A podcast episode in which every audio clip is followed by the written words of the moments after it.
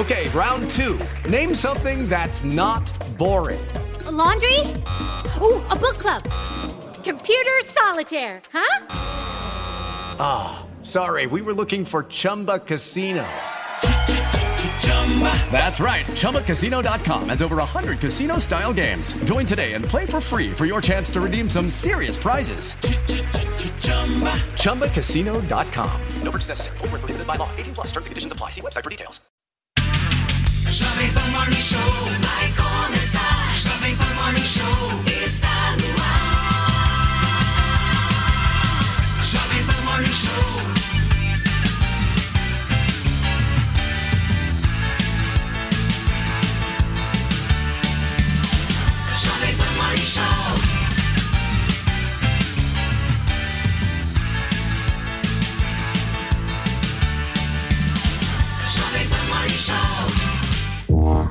Olá, queridos, bem-vindos a esta quinta-feira de Morning Show. Hoje vocês estão prontos? Teremos debate, teremos entretenimento, tudo nessa mistura que vocês adoram. E no programa de hoje você vai ver que, em meio a bate-cabeça do governo sobre reforma da Previdência, Simone Tebet toma posse como ministra do Planejamento. Ontem, Geraldo Alckmin e Marina Silva também assumiram ministérios.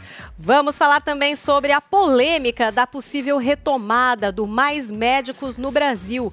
A Associação Médica rejeita a volta do programa. E Zezé de Camargo defende Alan dos Santos durante show nos Estados Unidos. O sertanejo disse que o jornalista o representa. Tudo isso e muito mais a partir de agora no nosso Morning Show, que já tem uma hashtag para chamar de nossa, não é isso mesmo, Felipe Campos? Olha, bom dia, bom dia para você que tá aí também no rádio, tá chegando agora no nosso Morning Show. Seja bem-vindo, tapete vermelho para vocês. Olha, essa história chamou muito atenção. Presta, presta atenção, pessoal. Por quê? Porque foi um clássico caso de foi Quase. O menino Pedro, de apenas 10 anos, morador de Cajazeiras, ali perto da capital João Pessoa, preencheu um jogo e acertou as seis dezenas da Mega da Virada. Acontece que a dona Pedro, a mãe dele, não fez a aposta, Paulinha. Eita, foi quase. Nossa tag de hoje é hashtag foi quase. Vocês já passaram por alguma situação assim? Usem e abusem da nossa tag. Hashtag foi quase, Felipe. Pois Olha, é. eu nunca passei por algo assim. Acho que eu ia ficar com um ódio. Tanto que aqui na Jovem Pan, quando tem bolão, eu entro em todos. Entra. Porque eu nunca quero estar ganha. aí nessa hashtag foi quase. Não ganhamos, por isso estamos todos trabalhando, né? Se E tivéssemos foi- ganhado na Mega Sena da virada, acho que tava todo mundo mais é comemorando do que aqui de corpo presente. Mas vamos lá, porque o Morning Show começou e em meio à polêmica sobre uma nova reforma da Previdência, Simone Tebet assume hoje o Ministério do Planejamento, assim como a ex-senadora, os também ex-críticos do presidente Lula, Geraldo Alckmin e Marina Silva, tomaram posse. Os detalhes na reportagem da Yasmin Costa. Hoje é a vez de Simone Tebet tomar posse como ministra. Ela vai assumir a pasta do planejamento e deve trabalhar em parceria com o ministro Fernando Haddad da Fazenda. A primeira semana do novo governo está marcada por muitas cerimônias para oficializar os nomes de ministros. Ontem, o vice-presidente Geraldo Alckmin assumiu a pasta do Desenvolvimento, Indústria, Comércio e Serviço em uma cerimônia muito disputada. Inclusive, até agora, essa foi a única cerimônia que teve a participação do presidente Lula. Outra cerimônia muito disputada foi a de Marina Silva. Ela assume uma pasta no governo e já anunciou a primeira mudança. O ministério passa a se chamar Ministério do Meio Ambiente e das Mudanças Climáticas. Durante um longo discurso, a ministra disse que o Brasil deixará de ser um pária ambiental e passará a ser o melhor cartão de visita na comunidade internacional. Marina também fez críticas à gestão anterior. O que vivemos nesses anos que se passaram foi um completo desrespeito pelo patrimônio socioambiental brasileiro. Povos indígenas, quilombolas, sofreram a invasão de suas terras e territórios. Nossas unidades de conservação foram atacadas por pessoas que se sentiam autorizadas pelo mais alto escalão do governo. Boiadas, se passaram no lugar onde deveriam passar apenas políticas de proteção ambiental. Essa é a segunda vez que Marina Silva ocupa o cargo de ministra do Meio Ambiente. Ela esteve à frente da pasta entre 2003 e 2008, nos dois primeiros mandatos de Lula. Gente, então vamos direto para Brasília, porque o Bruno Pinheiro acompanha a posse de Simone Tebet como ministra do Planejamento e Orçamento no Salão Nobre do Palácio do Planalto. Bom dia, Bruno. Como é que está sendo aí tratado é, pela Simone Tebet essa polêmica envolvendo a nova reforma da Previdência? Aqui audiência em alta, na verdade. Muita gente veio acompanhar Simone Tebet assumir então o Ministério do Planejamento. Vai ser um ótimo dia quem nos acompanha, sempre uma alegria e uma satisfação. Anteriormente seria o evento diretamente lá no, no auditório do Ministério do Planejamento. Só que a lista de convidados acabou aumentando. Aí seria lá no auditório do, do Centro Cultural Banco do Brasil, onde a Haddad também assumiu. Só que a lista aumentou. Ontem à noite, um pouco mais de 780 convidados. E aí tiveram que remanejar o evento agora no Salão Nobre do Palácio do Planalto. Tem muita gente, o evento ainda não começou, só que entre Simone assumir o Ministério do Planejamento, um certo ruído na comunicação, já que o ministro Lupe disse que é do interesse do governo uma reforma da Previdência. E Simone Tebet ontem voltou a falar que não existe nenhum entendimento do governo em fazer uma nova reforma. Ela reafirmou que esteve ao lado de Lula no segundo turno e que nem mesmo no planejamento do governo existe o entendimento de que é necessário fazer uma nova reforma da mesma que foi feito em 2019. O chefe da Casa Civil, ministro Rui Costa, também disse que não é interesse do governo realizar uma nova reforma. E aí só ficou o ministro Lupe com essa informação, que aqui ainda é uma especulação se vai acontecer ou não. E aí amanhã acabou sendo convocado uma reunião geral com todos os ministros. O que Lula quer de fato explicar nesta reunião que qualquer decisão que for tomada será tomada a partir do Palácio do Planalto e não de forma individual, ficar concedendo entrevistas e dizendo informações que não é do interesse do governo. Então, já houve uma chamada de atenção do ministro Lupe e de outros ministros também. Então, hoje assume aqui Simone Tebet, ainda essa semana há um interesse de uma agenda com Fernando Haddad. A agenda seria o quê? Voltar a falar sobre os assuntos da área econômica do governo. Lá no início havia um receio de um, de não, um certo ruído entre Simone Tebet e Fernando Haddad. Não havia um consenso entre as ideias. A expectativa de que isso fique de lado e que de fato voltem a falar sobre o planejamento econômico. A cerimônia inicia daqui a, cerca de cinco minutos. A gente vai acompanhar ao vivo aqui na Jovem Pan é, com vocês no estúdio. É isso, o Bruno volta daqui a pouco com a gente, trazendo informações ao vivo da posse aí de Simone Tebet, que assume o Ministério do Planejamento em meio a essa polêmica da Previdência, já aquela desinteligência né, rolando no governo, alguma coisa que não é tão incomum. E o Lula já chamando todo mundo para dizer: é aqui que vai decidir. Não pois comecem é. vocês a falar Olha. outras coisas, porque vai ser daqui que vai ser decidido. Olha, vamos aqui para uma geral do estúdio para eu apresentar o pessoal que já está no telão. Vocês claramente conhecem Fernando Conrado, que já está em seu local para se apresentar e comentar esse programa. E hoje temos convidado também Renato Ribeiro, ele que é advogado, vai participar como comentarista aqui do Morning Show. Bem-vindo, Renato. Bom dia, muito obrigado pelo convite. Bom, vamos começar falando um pouco sobre essa questão da Simone Tebet assumindo. O Bruno trouxe um pouco é, dessa também discordância, talvez dela e do Haddad, de que isso talvez é, tenha que parar, né? E os dois caminharem juntos aí. Eu quero começar com o nosso convidado, com o Renato para saber é, se a Simone Tebet ela está com o caminho livre no governo ou ela vai encontrar empecilhos. Porque a gente sabe que, claro, que na, na campanha ela foi bem-vinda para trazer esses votos, né, no segundo turno. Ela apoiou ali o presidente Lula, foi considerado um apoio importante, mas a gente viu que depois não sei, né? Se ela conseguiu se encaixar exatamente onde ela gostaria, se ela tem um apoio dessa base do PT, se ela está ali par a par, por exemplo, com o Haddad para trabalhar junto. O que é que você acha disso, Renato? Olha, eu entendo que nesses momentos de início de governo, posse de ministros, tudo mais, ainda falte aquela afinação fina em relação a todos os ministros. É um ministério amplo, então é natural que alguma coisa seja dita por um ministro e tudo mais, mas daí o presidente Lula já colocou ordem dizendo que as decisões virão diretamente do Planalto.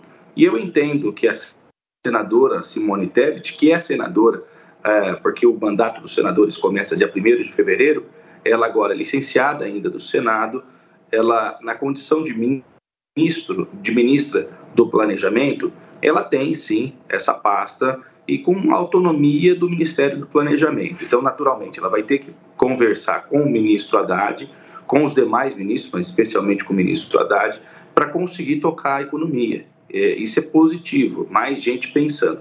Eu não acho que seja um problema para a ministra, e isso é muito bom. Ela tem posicionamentos e visões até ideológicas um pouco diferentes do ministro Haddad, e eu não tenho visto, pelas conversas que tenho tido e tudo mais, nenhum problema em relação a isso. O Haddad viu com muita boa vontade a entrada da Simone Tebet e a Simone também indica que não criará problemas para o governo, trará suas ideias e eu acho que assim o governo vai continuar, é, pelo menos vai começar muito bem.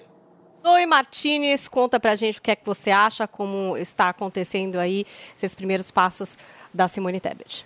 Olha, no geral, não só da Simone Tebet, o que eu vejo é que esse governo está batendo muita cabeça. Todos os integrantes estão batendo muito, muita cabeça. Não vejo um alinhamento, um, um alinhamento como se espera de, de um governo, porque na realidade não, não são pessoas técnicas que foram colocadas aí, foram comparsas, né? E já fica claro, bem no início do governo, que quem vai mandar é o Lula. Então, é, cabe a esses ministros seguirem as ordens. É lógico que o Lula é o chefe, quem os colocou lá é o Lula. Então, ele tem aí um poder maior é, do que esses ministros. Mas o que a gente espera de, é, da formação de um governo é que seja integrado por pessoas técnicas que também tenham sua autonomia. E não é o que a gente está vendo, tanto é que está refletindo aí na, na Bolsa e toda a economia no geral. As pessoas estão com medo, estão vendo o Brasil como um país instável. Por quê? Porque o Haddad, que é o ministro, vem a público, fala uma coisa, logo em seguida o Lula vem, fala outra completamente diferente da do seu ministro, então acaba causando essa instabilidade no cenário político. Mas o que fica claro é que esses ministros não terão autonomia, o que já sabíamos, né? Porque foram colocados aí por questões políticas, para ele ter governabilidade, não para, de fato, exercerem um trabalho em prol eh, das pessoas, um trabalho técnico, como a gente viu no último governo. Claro que o Bolsonaro tinha muito poder sobre esses ministros. É, eles tinham que seguir algumas ordens aí do Bolsonaro, que afinal foi quem os colocou lá, mas também tinham a sua autonomia. Principalmente, a gente vê essa autonomia no trabalho do Tarcísio, que fez obras aí por todo o país, teve uma autonomia muito grande e um excelente trabalho. Nesse governo Lula, o que a gente vê é mais é, aquela velha política do toma lá, da cá e da subordinação ao chefe aí, ao Lula e à politicagem. Fernando Conrado, você também vê essa questão é, do Lula já se impondo e dizendo: olha, as ordens vão sair daqui, é daqui que sai a informação, as decisões vêm daqui, não adianta ficar falando dali e daqui. O que é que você acha? Bom, o que eu vejo aqui é que o, a, chegou agora um governo no poder que não tem um. Bom, como a gente viu nas eleições, não tem um plano de governo, né, não tinha equipe formada, o presidente Lula aí sequer durante a sua campanha falou quem seriam os seus ministros. Né? Agora começou a ter uma divisão desses ministérios todos, então uh, eu penso ao contrário, né? Não há mais cabeças pensando serão melhor, que nem falou o nosso comentarista aqui, não concordo com isso, tanto que está batendo muita cabeça, como vocês colocaram aqui embaixo. É, por, por, exemplo, o Haddad. O Haddad é um cara ignorante no mundo da economia, não tem noção nenhuma. Por exemplo, ele, ele acha que gerar dinheiro e fazer programas sociais é a coisa diferente, não enxerga que é a mesma coisa. Ontem passou uma vergonha quando perguntado como é que a CVM, Comissão de Valores Imobiliários, deveria atuar. Ele saiu para um outro lado, não sabia nem o que, que era CVM, né? Então a gente, eu espero que ele tenha se confundido apenas e não tenha sido mais uma mostra da sua ignorância. Com a Simone Tebet, tá, pegou ali um, um, um segundo segundo escalão, vamos dizer assim, ó, é ministra, mas tem um, tem um orçamento muito menor esse Ministério do Planejamento do que todas as outras opções que ela poderia ter. E nas outras, por exemplo, o Lupe aí que está sendo colocado na Previdência, cara, foi expulso do governo Dilma por corrupção, por inépcia. Vocês entendem? Então, o Lupe está falando, ah, vamos ter que fazer uma contra-reforma previdenciária. O Brasil já perdeu o seu auge, que era esse benefício, enquanto tinha muitos jovens no Brasil pagando Uh, previdência para os mais velhos, isso aqui até funcionava. Mas hoje em dia a gente perdeu esse boom demográfico e já não tem mais tantos jovens para pagar a previdência dos mais velhos e nem para pagar sua própria previdência. Ainda mais num mundo que a gente tem uma imensa maioria dos jovens no Brasil, infelizmente, né, que é aquele nem nem nem estuda e nem trabalha. E a maioria deles, hoje em dia, no mercado, nós já temos as pessoas que são autônomas e que buscam sua própria previdência. E aí vem aquele outro ponto também, só para encerrar aqui, que quem busca sua previdência sendo autônomo quer isso através da bolsa de valores. E aí tu vê a bolsa de valores, na sua imensa maioria, como uma opção para tu conseguir fazer a tua previdência privada, caindo também. Então o Brasil já está quebrado com dois déficits desses dois caminhos tanto na previdência pública quanto na previdência privada. E aí a gente fica nesse diz que disse, né? Cada um apitando alguma coisa sem ter um consenso. Vai demorar muito para que as melancias se ajeitem. Eu acredito que com o tempo a gente vai ter um, um azeitamento melhor disso tudo. Agora, os resultados não são benefícios, porque até ter uma, uma unificação dessa voz, o Brasil vai ter perdas imensas. Para vocês terem ideia, só a nossa Bolsa de Valores, desde que o Lula chegou ao poder, já perdeu mais de meio trilhão de reais. É um número absurdo, mais de 500 bilhões de reais. Essas são as perdas que a gente está vendo acontecer. E todo esse benefício, para encerrar mesmo agora, que a gente teve de uma reforma da Previdência, que esperava ter um, os benefícios X e já conseguiu praticamente 2X, será refeito, segundo o Lupe, né, numa contra-reforma e tudo virá por água abaixo. Eu acho muito triste. Renato, Eu- é, quer falar? Pode eu falar. Quero, eu, Fala, só, eu só acho, na verdade, assim, que a Simone Tebet vai ter grandes problemas aí. Grandes problemas. Uma porque ela foi, ela teve que ser engolida, vamos dizer assim, né? Tava muito claro e muito nítido que o Lula não queria colocá-la ali, entendeu? Ele manejaram, manejaram, você vê que ela foi praticamente uma das últimas ali a ser anunciada, isso estava muito claro. E sem dizer também que ela e a Janja não se dão absolutamente nada. Você pode ver que na que na O aspecto fofoca desse É, pois negócio. É. SOS Planalto, vamos dizer assim. Olha só, acontece que ela e a Janja não se dão, não se dão. Isso é muito claro, isso é nítido e isso já corre lá também nos bastidores de Brasília. Tanto que você pode perceber que na, na, na, na posse agora, quando elas estavam todas juntas ali, você vê que a Janja estava duas cadeiras para lá e com cara de poucos amigos, como quem diz. Por favor, só vou manter o protocolo. Então isso é verdade, assim, elas não se dão, elas não se gostam. Então eu acho que ela vai ter sérios problemas ali também nessa conduta aí, nessa, ne- nessa orquestra aí desse Ministério do Planejamento. Olha, eu não sei se elas não se gostam, mas fato é que a Janja está bastante presente, né? Tava ali do lado da Marina Silva. Exatamente, Vamos ver se exatamente. agora ela vai estar presente também na posse da Simone Tebet. Ela vai ter uma sala ali, né? É o que eu entendi. Planalto. No Planalto, perto do Lula. Então, ela realmente vai cumprir com o que ela falou, que é de ser uma mulher muito ativa, muito propositiva ali de alguma forma. Fernando Conrado, você queria falar sobre isso? Para falar exatamente o que tu falaste, Paulinha. A cena da Marina Silva chegando para tomar posse, tá a Janja do lado. Todos, eu já falei para vocês, a gente tá vivendo agora não mais na casa da mãe Joana, mas na casa da mãe Janja. E a Paulinha aí observou Casa da Mãe Janja, essa- isso é maravilhoso. Anota! Isso Eu é falar durante quatro anos maravilhoso. isso. Casa da mãe Janja. Olha, daqui a pouquinho a gente vai, é, claro que desdobrar essa questão da posse, né? Ei, Andrade, chegou, brotou aqui no nosso sofá o Andrade. A gente está acompanhando ao vivo esse momento da posse é, da Simone Tebet com o nosso repórter em Brasília. Então, daqui a pouco a gente também vai trazer a palavra da Simone. Quando ela começar a falar, vai entender se Janja estará lá sentada, se não estará lá sentada. E também quero falar depois com o Renato Ribeiro um pouco sobre essa questão do mercado, né? A gente fala bastante disso aqui. O mercado está gostando, o mercado não está gostando. Eu queria saber um pouco da interpretação do Renato Ribeiro sobre essa história. Mas vocês viram que o Andrade brotou aqui no nosso sofá, assim como brota-se o quê? Cabelo, Cabelo. quando você usa o nosso hair Andrade, ele chega gente. rápido para resolver os problemas. Pra Ele resolver o chega, ele brota aqui, porque se há raiz, se há Exato. Se é o broto, A esperança. A esperança, exatamente, né, Paulinho? E, ó, e o cabelo ele não espera pra cair, não, viu? É, Começou é sem a avisar, cair, né? É sem avisar. Começou a cair, se a pessoa não toma uma atitude, não dá o primeiro passo, não toma uma atitude mesmo, o cabelo cai todo, aí passa a ser um careca, né? E ninguém quer ficar careca, a gente fala isso todos os dias aqui, e quem é careca sabe a quantia que sofre, né, Paulinha? Quando vê o cabelo indo ralo abaixo, quando vê o cabelo na escova de cabelo. Então você, meu amigo, que já tentou de tudo, No porque travesseiro. no travesseiro é doloroso, porque você acorda, né? Imagina só você acordar, você olhar outra pro lado cabeça aqui. ali. Exatamente. O cabelo tá em tudo quanto é lugar, menos aonde ele tem que estar, que é na nossa cabeça. O que que acontece, Paulinha? A pessoa, quando ela começa a perder cabelo, ela fica desesperada.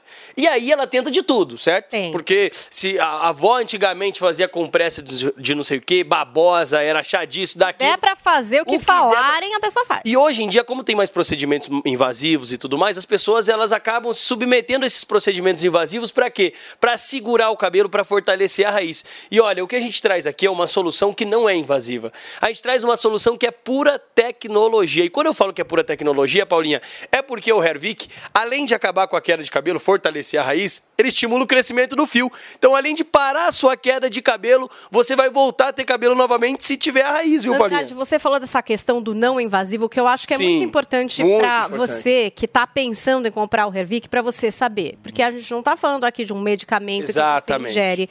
A gente tá falando De um tratamento. Um tratamento, que tem o selo da Anvisa Exato. de eficácia, de garantia que Isso é é uma coisa importantíssimo, Paulinha. que já foi verificado né, Exato. pela ciência mesmo e que é, não é alguma coisa que você vai ingerir que tem efeitos colaterais que muita gente ouve Não falar em questão da queda do cabelo, né? Que é, por Exato. exemplo, impotência, é uma coisa que os homens se preocupam muito. Pode vir a causar medicamentos também. podem vir a causar. Não, tem- O Hervik não tem nada a ver com Nada, isso, gente. porque é local, né? Você espirra na região onde está o problema. Por exemplo, vamos lá para a parte de alguns medicamentos. Se você toma algum medicamento, você não tem o controle local, certo? O que, que acontece? Já teve casos de clientes nossos que fazia tratamento há 10 anos com um processo de medicamentos e tal, que acabava nascendo pelo em cima da mão, pelo em cima dos dedos. Coisa E que a pessoa não nem isso. quer. Coisa que a pessoa não quer, exatamente. A gente quer o quê? Resolver o problema onde tem que ser resolvido. Então, o Hervik em forma de spray, você espirra na região onde está a falha, onde está a entrada, e ali ele estimula o crescimento do fio, estimula a- a- o estancamento da queda. O importante de tudo isso, o mais importante, é você que está passando por essa situação e você que já está careca, que ainda tem a raiz do cabelo. Eu sei que já- você já fez diversos procedimentos também. Faz o teste, experimenta, gente. Vamos começar 2023 diferente. Já liga pra gente no 0800 020 1726. Pode ligar que a ligação é gratuita. É o como o Felipe sempre fala, é o número da sua autoestima. É, pra você cuidar de você mesmo, é pra você começar 2023 diferente, cuidando da sua cabeleira aí, porque ficar careca é triste, então não vamos ficar careca, vamos dar o primeiro passo. Andrade, você sempre é muito claro com a nossa audiência Sim. e os antes e depois estão aqui também é, para fazer parte dessa ainda. transparência, né, de- Exatamente. da Ervic, porque o que que acontece, gente? Existe um processo, não é que você vai passar um dia e isso Não. vai se realizar. É Até por isso, esse tratamento de um ano, quando o Andrade traz aqui, você Sim. pode achar que é muito, mas não é, porque é um Não é. tratamento, você vai Exatamente. usar bastante tempo. Nós já trouxemos até um, um- um que é especialista em, em cabelos aqui, que ele contou pra gente que o tratamento ideal seria um ano você fazendo uso legal. você fortalecer realmente a raiz. Então, assim, gente, já Um pega o de telefone. tratamento, mas aí que tá Ah. o pulo do gato de quem acompanha a gente no Morning Show. Qual que é, Paulinho? 0800 020 1726 com o melhor preço, com aquele preço matador de começo de ano, Andrade. Vamos manter, Paulinha? Vai. O desconto Por de favor, 2021? Se der, por um tempo, pelo menos, pro pessoal ter Ó, acesso. então assim, ó, vamos estender agora, cinco minutinhos. Então são 10 e 23 Vamos arredondar pra 10 e meia, Paulinha? Ótimo, Então, 10 ó, e meia. Até 10 e meia, toda a audiência que ligar no 0800 020 1726. Eu não consigo estender mais tempo porque tem outras mídias e são outras promoções. Então assim, ó, até 10 e 30 você que ligar no 0800 020 1726 vai levar o tratamento de um ano do Hervik pelo menor valor já anunciado, desconto lá de 2021, desconto de lançamento onde nem brinde tinha. E hoje, além de pagar o valor de 2021, escolher os brindes. Escolhe um brinde, né, Felipe? Olha, ou o smartwatch ou também uma caixinha Bluetooth na compra do seu Airvic. Faça agora e ah, ligue agora. ó. 0800 020 Isso. 1726, o telefone da sua autoestima. É isso Olha aí. Gente. Olha, até as 10h30, é isso, É 10 Andrade? então não Corra perca, aí, viu? gente, 0800 020 1726. Vamos voltar aqui para nossa conversa. A gente está falando um pouco sobre essa questão hoje da posse da Simone Tebet. A gente também está trazendo aqui um pouco de como os nossos comentaristas entendem é, a posse de outros ministros, né? Marina Silva, Geraldo Alckmin, todos que em algum momento já foram críticos até ao governo Lula, a Marina que rompeu com o governo Lula, mas que voltaram às boas. O Alckmin agora um vice, um vice poderoso, um vice também ministro, fazendo parte desse novo governo. Quero trazer o Renato Ribeiro para a conversa. E, Renato, como que você está vendo esse governo que muita gente espera que seja uma frente ampla, né? Tem gente que enxerga que está sendo, tem gente que acha que não está sendo, mas que o mercado parece que não lê como alguma coisa que possa manter um certo liberalismo que eles consideram importante ou alguma coisa desse tipo. Parece que o mercado vê é, esse governo como uma ameaça de alguma forma, né? Sempre sinalizando quedas e coisas desse tipo. Como que você vê isso? Bom, primeiro eu tenho que dizer que eu vejo com racionalidade, coisa que eu não vi aqui antes, tá? Eu não vejo a nomeação de ministros como comparsas, como lamentavelmente eu ouvi agora aqui na Jovem Pan, e também não vejo que seja uma questão de se levar em consideração aonde a esposa do presidente da República está sentada. Não se trata de casa de mãe janja, coisa nenhuma. Então, acho que o mais importante é isso. E sobre o mercado, o mercado vê as coisas com a especulação. Se você pegar qualquer tipo de gráfico da redemocratização até hoje, todo primeiro ano, começo de mandato, existem muitas oscilações. Por quê? Porque o mercado ganha dinheiro com a, baixa e aumento do valor das ações. É assim que funciona. É assim a lógica do, do sistema envolvendo o mercado de ações. No começo do governo Lula, e lá quando em 2002 ele foi eleito, aconteceu a mesma coisa. E olhem todos vocês os resultados do Lula 1. Todo mundo ganhou dinheiro, a bolsa de valores superou vários recordes até então. Então não se trata de bater cabeça, volto a dizer, não se trata de comparsa. É ridículo alguém vir à Jovem Pan e falar que se trata de comparsa. Quem tem comparsa é bandido. Não é assim que se trata. Então, Então, deu a razão. exatamente isso. Eu, Parabéns, você chegou lá Poxa. sozinho. falar dessa Ai. Calma, vamos esperar o Renato Ai, ai. terminar, depois o Conrado. Deu a razão. Renato, por Então, favor. Ai. Esse povo é Você terminou. Renato? Não, não tinha terminado. Por favor, vamos Não, aguardar você terminar, Não, aí gente, depois bora. a gente passa É, a palavra. Renato. Vamos organizar, Vai, deixa o senão Renatão ninguém entende. terminar. não tinha terminado, porque é ridículo tratar um presidente que entrou há poucos dias dizendo que tem comparsa, que o problema é casa da mãe Janja. Que coisa é essa? Nós estamos em 20 2023, as pessoas estão em 2023, as mulheres têm que ter respeito e achar que a posição do governo vai se dar à medida com que a primeira-dama se senta perto de essa ministra ou aquela. Pelo amor de Deus, não faz nenhum sentido. Agora, Fernando Conrado, por favor. É só pegar a lista. Cara, é muito simples. A vida é uma Mais coisa de um negócio 60 processados Todo mundo tem o. Google. É só botar o nome de qualquer ministro que foi indicado pelo Lula e colocar corrupção do lado, e tu vai ver que to- a imensa maioria deles, né? Tem inúmeros casos de corrupção. O próprio chefe da Casa Civil comprava ah, respiradores durante a pandemia de uma empresa de maconha e sequer recebeu esses respiradores. Flávio Dino pago pra votar a favor, 400 mil. Todo mundo, cara, é todo mundo os principais nomes. Sobre o governo PT. O PT já pegou dezenas de ministérios para eles e colocou mais dezenas de pessoas sem partido vinculados a eles para estarem no poder. O mercado, meus amigos, são as pessoas querendo investir onde pode dar dinheiro. É só isso. É um cedão, olha só, em vez de trabalhar, eu vou botar meu dinheiro para investir numa empresa que tá dando certo para eu ter lucro junto lá também. Isso está derretendo no Brasil. Desde que o Lula. To... Cara, a gente tava. Quando o Lula ganhou as eleições, a gente tava em 116 mil pontos. A gente chegou a 102. Será que vocês não enxergam?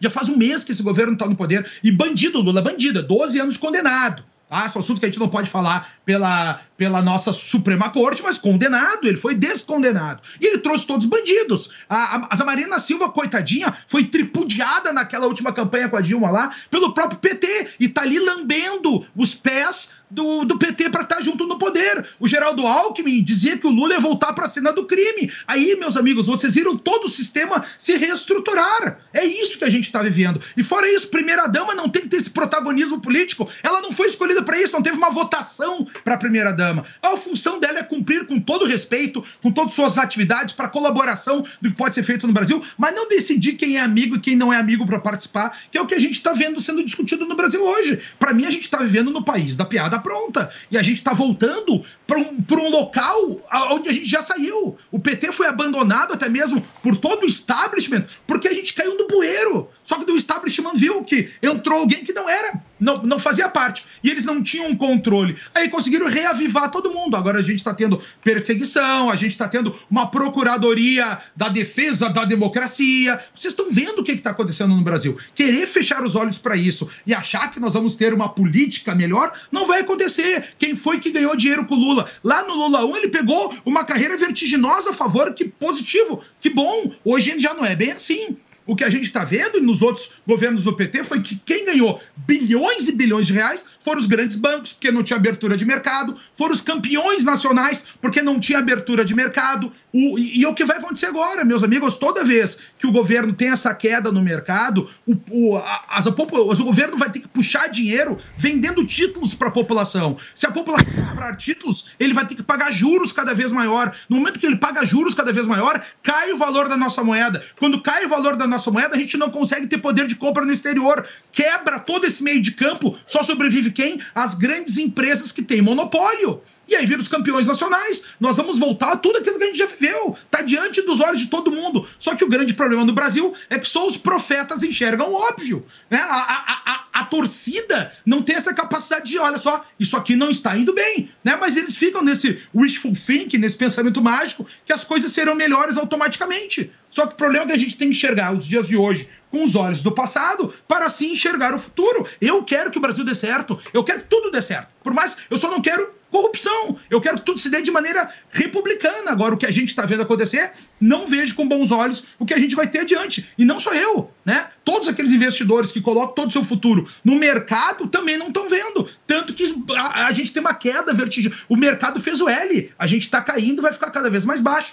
Tomara que a gente tenha uma grande retomada agora. Vai ter retomada quando? Quando os campeões nacionais começarem a ter ações em bolsa, quebrar todo esse sistema do meio, porque todos esses benefícios sociais, né, essas bolsa auxílio, bolsa família, é tudo feito com couro da classe média, meu amigo. Não se esqueçam disso. Todas as, as, as modificações que a gente vai ter aqui de reforma da Previdência, reforma tributária, vai ser só para apertar mais o cinto e virar um sistema autofágico. Porque como ele não consegue fazer dinheiro, como é que ele tem que viver das, né, de, de, de receita? Vai ter que aumentar os impostos. Esse é o próximo passo. Agora, não precisa ser muito gênio para fazer isso, é só ligar alguns pontos. E aí a gente tem um problema no governo que o pessoal ainda não ligou esses pontos. Eu espero Eu tenho que uma tudo certo, pergunta tá? Renato. Eu tenho uma pergunta antes, só uma questão de, de ordem aqui.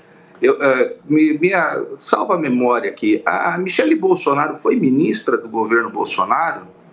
Não, senhora. Não, mas ela fez. Então me explica como é que ela fez o pronunciamento em rede nacional.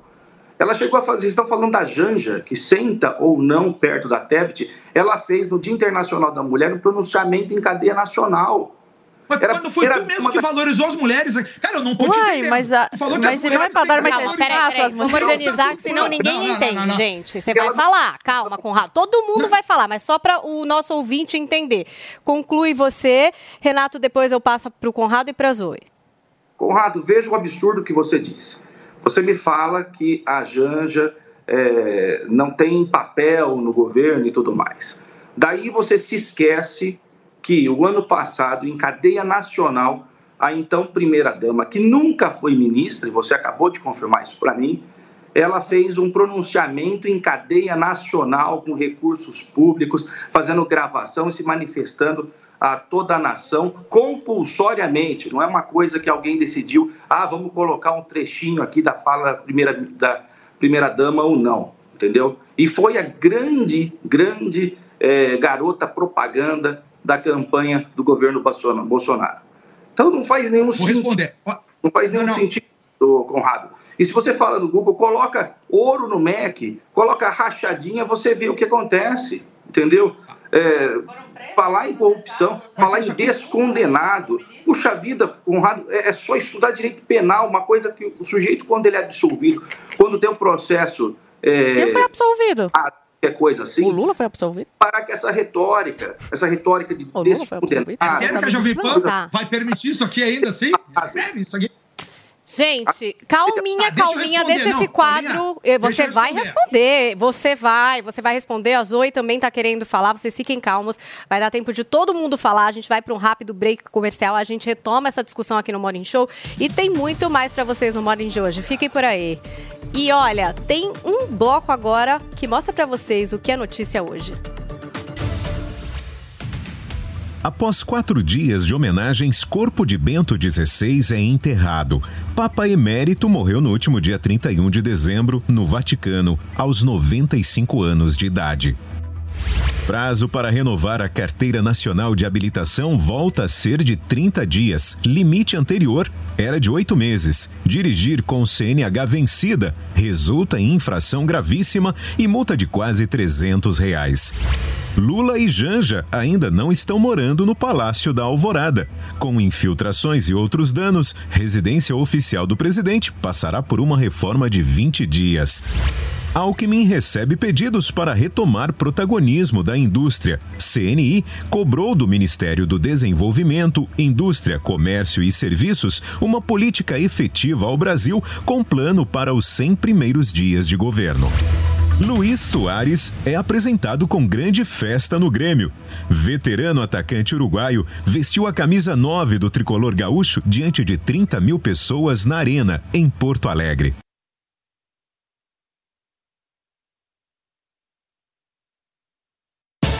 Aí, tá embarcando no mundo de apostas esportivas e não sabe por onde começar? Então conheça o vaidebob.com. Simples, fácil e intuitivo, o site te oferece as melhores odds do mercado e tem mais. Nas redes sociais, arroba vai de Bob, você tem postagens diárias sobre as principais disputas e dicas para fazer aquela fezinha. Muita gente acha que apostar é um bicho de sete cabeças, mas agora que você tem o Vai de Bob, fica relax. Então já sabe, na dúvida, vai de Bob. Olá Brasil, chegou o grande dia! O curso Touro de Ouro 2 está no ar com mais conhecimento sobre o mercado financeiro. Agora você vai dominar outros indicadores que vão te ajudar a investir melhor o seu dinheiro. Se junte aos milhares de alunos do primeiro curso e aprenda a montar a sua própria carteira de investimentos. Acesse a newcursos.com.br e faça a sua inscrição no curso Touro de Ouro 2. N-I-U cursos.com.br. Vai, Torinho!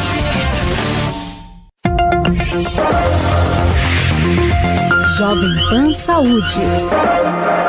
O que é possível fazer se o resultado da harmonização facial não agradar? O cirurgião plástico Dr. Juvenal Friso explica no Jovem Pan Saúde dessa semana. Dependendo do tipo de produto, muitas vezes você consegue fazer a retirada ou por completo, ou 50%, 60%, 70% desse produto. Uh, e alguns produtos você não consegue retirar, é extremamente difícil. Os implantes ou os preenchedores é, que a gente não considera definitivo a base de ácido hialurônico, normalmente eles têm um prazo de validade aí de um ano e pouquinho, dois anos, mas a gente também tem notado isso, sobretudo em procedimentos. Vou dar um exemplo, por exemplo, o tears through, que é o caminho da lágrima, a olheira, que é uma queixa bastante frequente das pacientes uh, fazerem preenchimento com ácido hialurônico. Às vezes os pacientes vêm 4, 5, 6 meses, 8 meses depois com um linfedema, um edema residual. Às vezes, através de uma cirurgia da blefaroplastia, você consegue fazer o emagrecimento, tirar esse produto. Às vezes, num lábio que ficou muito feio, é, que não é um lábio delicado, ficou alguma coisa talvez até um pouco grotesca, você, através de pequenas incisões e expressões, você consegue retirar esse produto. Mas, por exemplo, como eu falei, eu milito muito na área da, da face, da cirurgia do rejuvenescimento facial.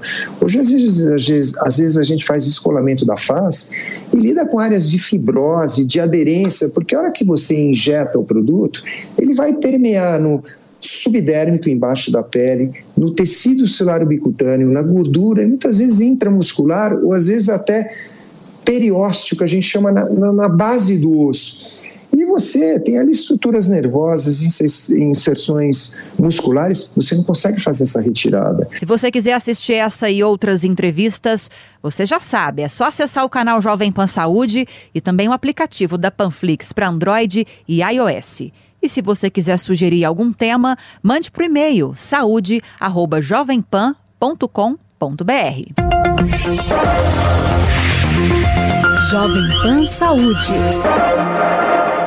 Michele Bolsonaro no governo Bolsonaro, já que o Conrado estava questionando a questão da Janja. O pessoal que está vindo do rádio, bem-vindos. Estamos aqui é, trazendo uma discussão ampla com, claro, inúmeros pontos de vista a respeito da função das primeiras damas aí em relação a Michele Bolsonaro e também Janja. São 10 horas e 39 minutos. Eu sei que eu prometi o Conrado, mas já que a gente está falando de primeiras damas, então eu vou fazer um ladies first e vou deixar a Zoe Ah, trazer o rebate aqui para o Renato e depois o Conrado.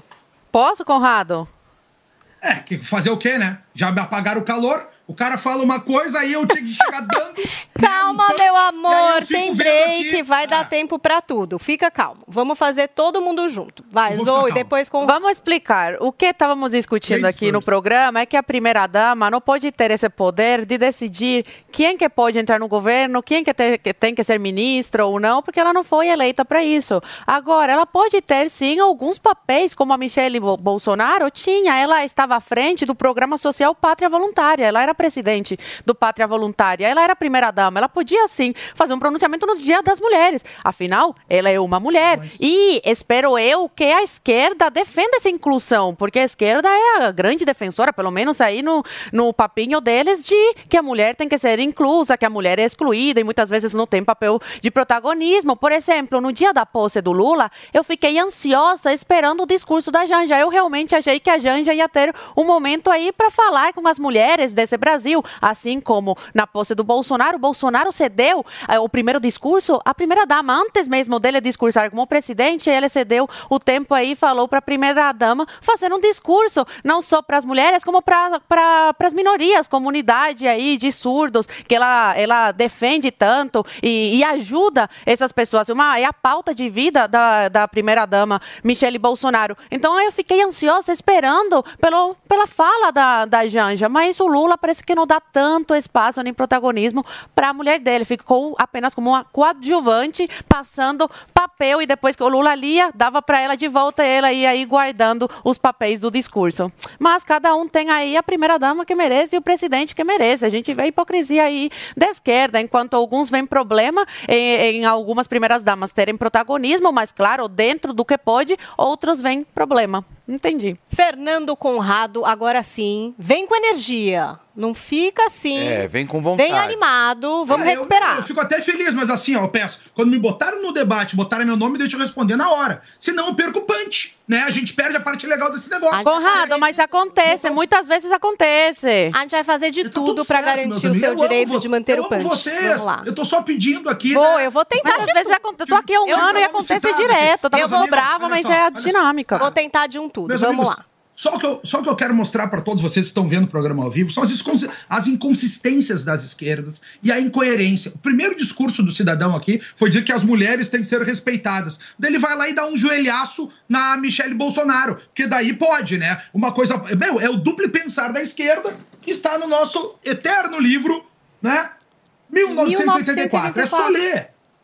Tá na Aqui, promoção da minha livraria, tá aliás. aqui. Tá com Meus preço amigos, bom, tá, né, Mas vamos agora, vamos, agora, vamos agora continuar, tá? A Michelle Bolsonaro. Cara, primeira coisa, a Zoe falou aqui, a Michelle Bolsonaro, o Bolsonaro botou ela a falar antes dele, inclusive no discurso. A Michelle Bolsonaro conseguiu inclusão de surdos, que hoje, nessa discussão do todos, todas e todes, ninguém fala mais dos surdos, né? Fica todo mundo lá, ó, do surdo mudo, apartado, que deveria ter um acesso de integralidade ao nosso sistema público. Quando ele fala que a Michelle Bolsonaro teve um discurso em rede nacional no Dia das Mães, meus amigos, com a ministra das Mulheres do lado, né? Da, do, do, do ideário para trazer os benefícios, como as mães eram importantes para o Brasil e como existiam benefícios sendo feitos pelo governo, falado pela ministra, ou pela representante da ministra, trazendo todas essas representações dos ganhos, como a, a os, as, as áreas fundiárias que foram distribuídas, o programa de, de renovações que estavam sendo feitos, e até, inclusive, ele falou da campanha, foi a maior garota propaganda do Bolsonaro,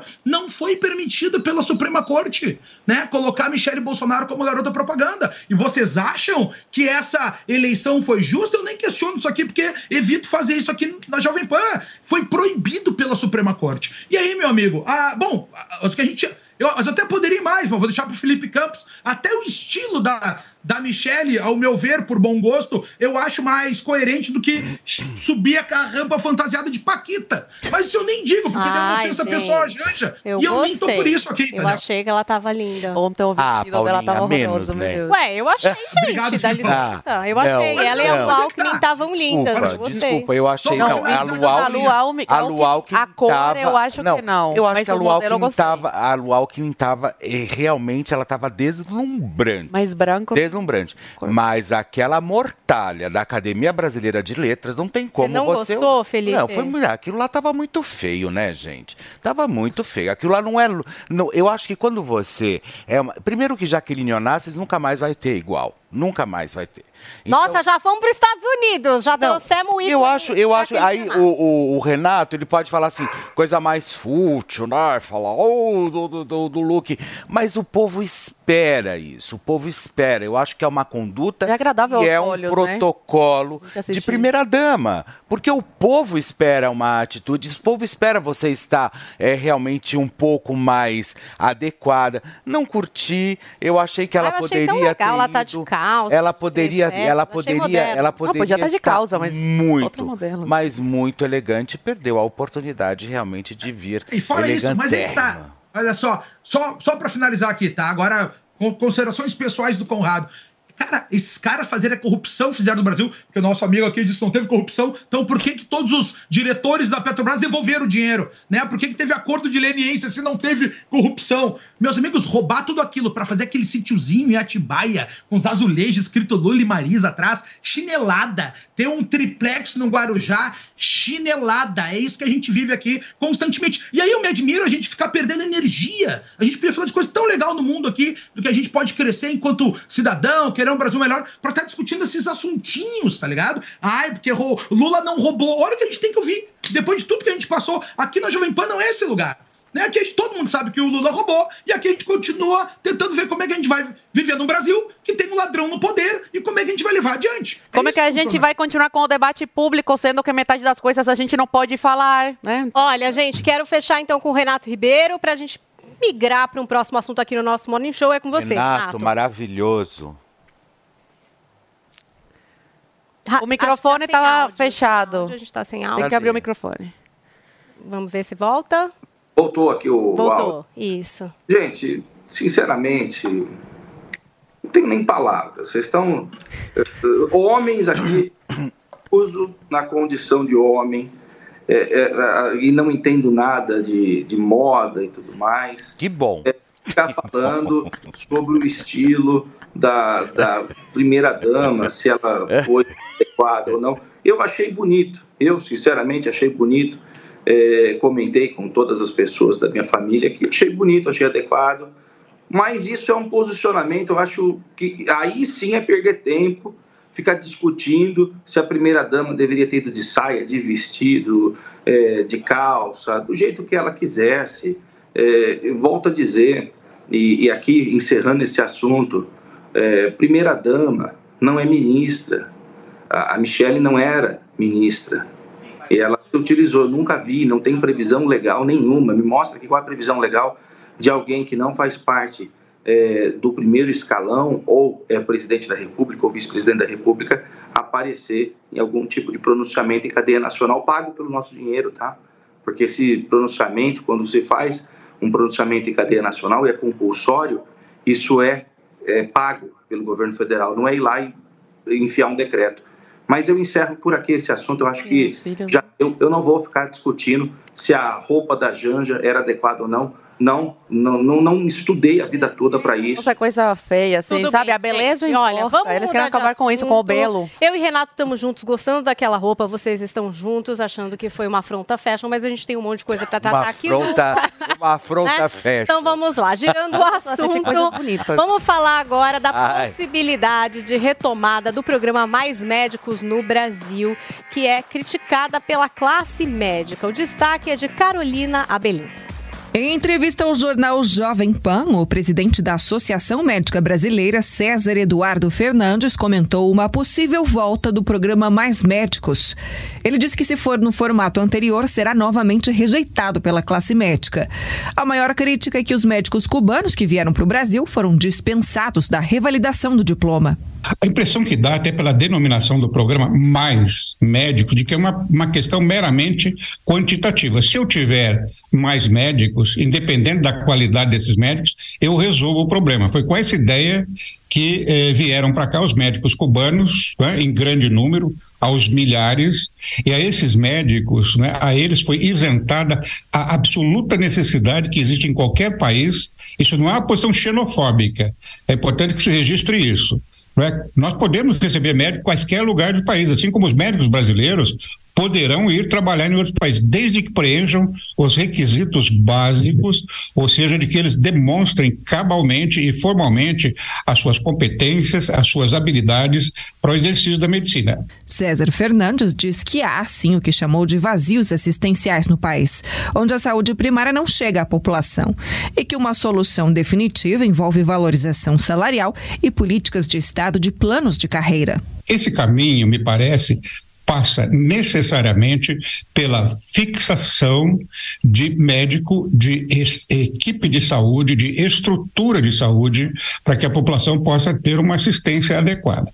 O programa Mais Médicos foi um programa que teve uma inaceitação, um certo repúdio da classe médica, e eu acho que reviver esse programa da forma como ele foi concebido não me parece uma boa ideia. César destacou ainda que aumentaram muito as escolas médicas no Brasil, ou seja, profissionais há, mas qualificação também deve ser um ponto importante na criação de um novo programa.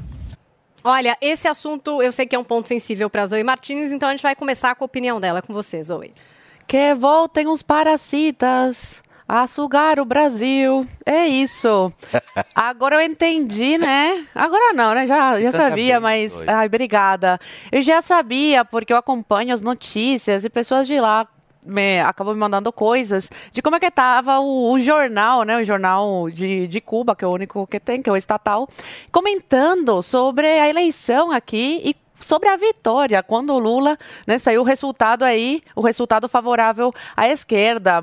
Vibraram, que parecia que o Fidel ia levantar do caixão, tinha ressuscitado, porque estavam tão felizes, tão felizes, como se o Brasil fosse a, a pátria deles, né?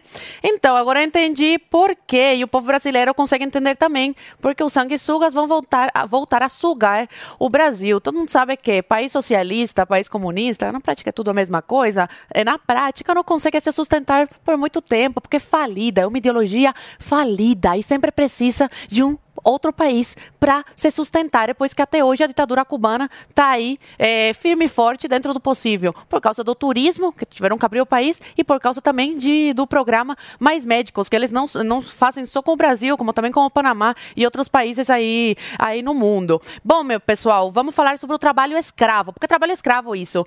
O salário desses médicos no Brasil, quando ainda existia o programa Mais Médicos, era de 12 mil reais. Vocês sabem quanto que é para a ditadura? Mais de 70%.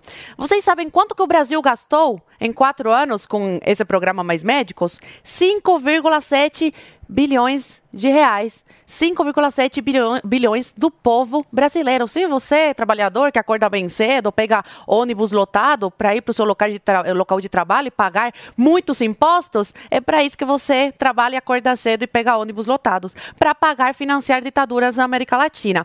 Desses 5,7 bilhões eh, de reais, 3,2 bilhões foram para a ditadura cubana e 1,3 bilhão para a Organização Pan- Pan-Americana de Saúde. Então, se a ditadura cubana hoje se mantém em pé, é graças ao governo do PT. Enquanto os cubanos não têm especialistas, a saúde em Cuba é um lixo, é um lixo, é um lixo, volto e repito, é um lixo, não tem nada, não tem, mal tem maca para colocar o doente, você tem que levar tudo para o hospital, até balde de água para tomar banho, porque não tem, não tem comida, não tem nada. Enquanto acontece tudo isso em Cuba, o, a ditadura tem como mandar os seus especialistas para fora do país. E os cubanos ficam anos e anos esperando para fazer uma simples cirurgia, porque não tem especialistas. Então, você que fala que votou no Lula eh, em nome da democracia e que o Bolsonaro ameaçava a democracia e que não concordava com tudo que o Lula falava, que não concordava, que sabia que ele tinha feito tudo que o governo PT fez aí de desvios e tal, mas que ia votar em nome da democracia. Olha aí a democracia, o financiamento, os bilhões de reais enviados para Cuba e para outras eh, ditaduras na América Latina. É para isso que você votou? Eu quero saber o que se passa na cabeça dessas pessoas que argumentam com isso. Ah, em nome da democracia, vou votar no governo do PT. Agora, veja no que, no que, eh, o que acontece na prática. Esses financiamentos a essas ditaduras. Se hoje é Cuba, Nicarágua, Venezuela e outras ditaduras aí pelo mundo estão de pé, em sua grande, eh, em sua grande maioria estão de pé hoje, se deve aí aos financiamentos, não apenas do BNDES, como de eh, programas como Mais Médicos. Agora eu quero que Renato Ribeiro venha aqui para a nossa discussão. Renato, claro que na própria matéria admite-se que há gargalos né, na saúde no Brasil, então são lugares onde muitos médicos não querem trabalhar, não querem estar ali. Até existe do entrevistado essa contraproposta no sentido de melhor remuneração, enfim, de outras saídas que não seriam o mais médico. Eu queria saber o que é que você acha da retomada, por, por exemplo, do mais médicos. Bom, eu acredito que primeira coisa tem que se dar prioridade aos brasileiros, para que esses brasileiros possam exercer a medicina no território nacional, é natural que isso aconteça. E gostei da entrevista do presidente da Associação Médica Brasileira, acredito que é isso mesmo, é, dizendo que realmente existem gargalos. Nós temos cidades que têm uma concentração muito grande de médicos, até regiões dentro de cidade, como é o caso do, do centro de São Paulo, o entorno da Avenida Paulista, tudo mais, enquanto que há regiões do Brasil que não tem efetivamente nenhum médico num raio de mais de 100 quilômetros. Mas eu chamo atenção por um aspecto da entrevista eh, e da reportagem como todo que também é muito interessante. Por que que acontece? A qualidade, e me parece que essa seja a grande questão em relação à Associação Médica Brasileira, a comunidade médica em todo, e eu digo enquanto professor universitário, sou doutor em Direito. Então, acredito que a coisa mais importante é, que haja é justamente a qualidade. É, e eu vejo no direito, por exemplo, aconteceu nos últimos anos, inclusive é, nos governos do PT e também no governo Temer, governo Bolsonaro, um aumento exponencial no número de faculdades de direito. E daí a qualidade nós vemos como é que está. E no caso da medicina, isso se deu nos últimos anos, especialmente nos últimos quatro anos, de uma maneira muito vertiginosa. Então, abriu-se faculdade de medicina para tudo quanto é lado. O único critério no Brasil é que essa pessoa tenha um pouco mais de 10 mil reais para conseguir pagar mensalidade. Então, é um critério de você conseguir ou não pagar a mensalidade, não um critério técnico.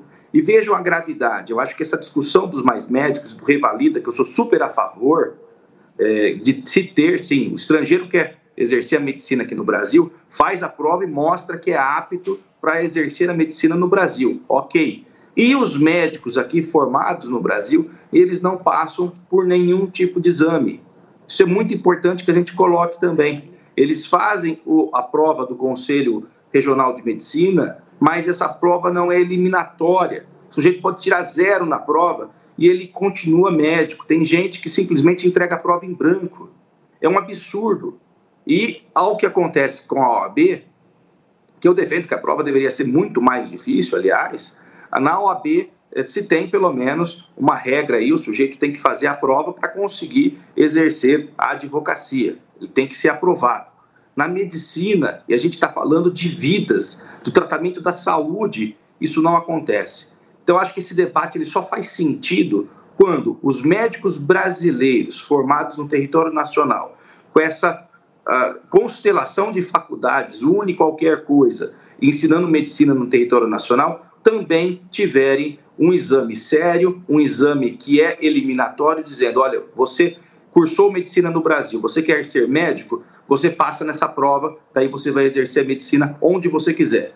Você estrangeiro, quer exercer a medicina do Brasil, você não fez faculdade aqui, você faz uma prova, pode ser a mesma prova, inclusive, e você tem que passar. Porque é muito fácil o sujeito que fez faculdade e levou na flauta entregar a prova em branco, falar: ah, o médico que veio da Argentina, de Cuba, de qualquer país, não é capacitado.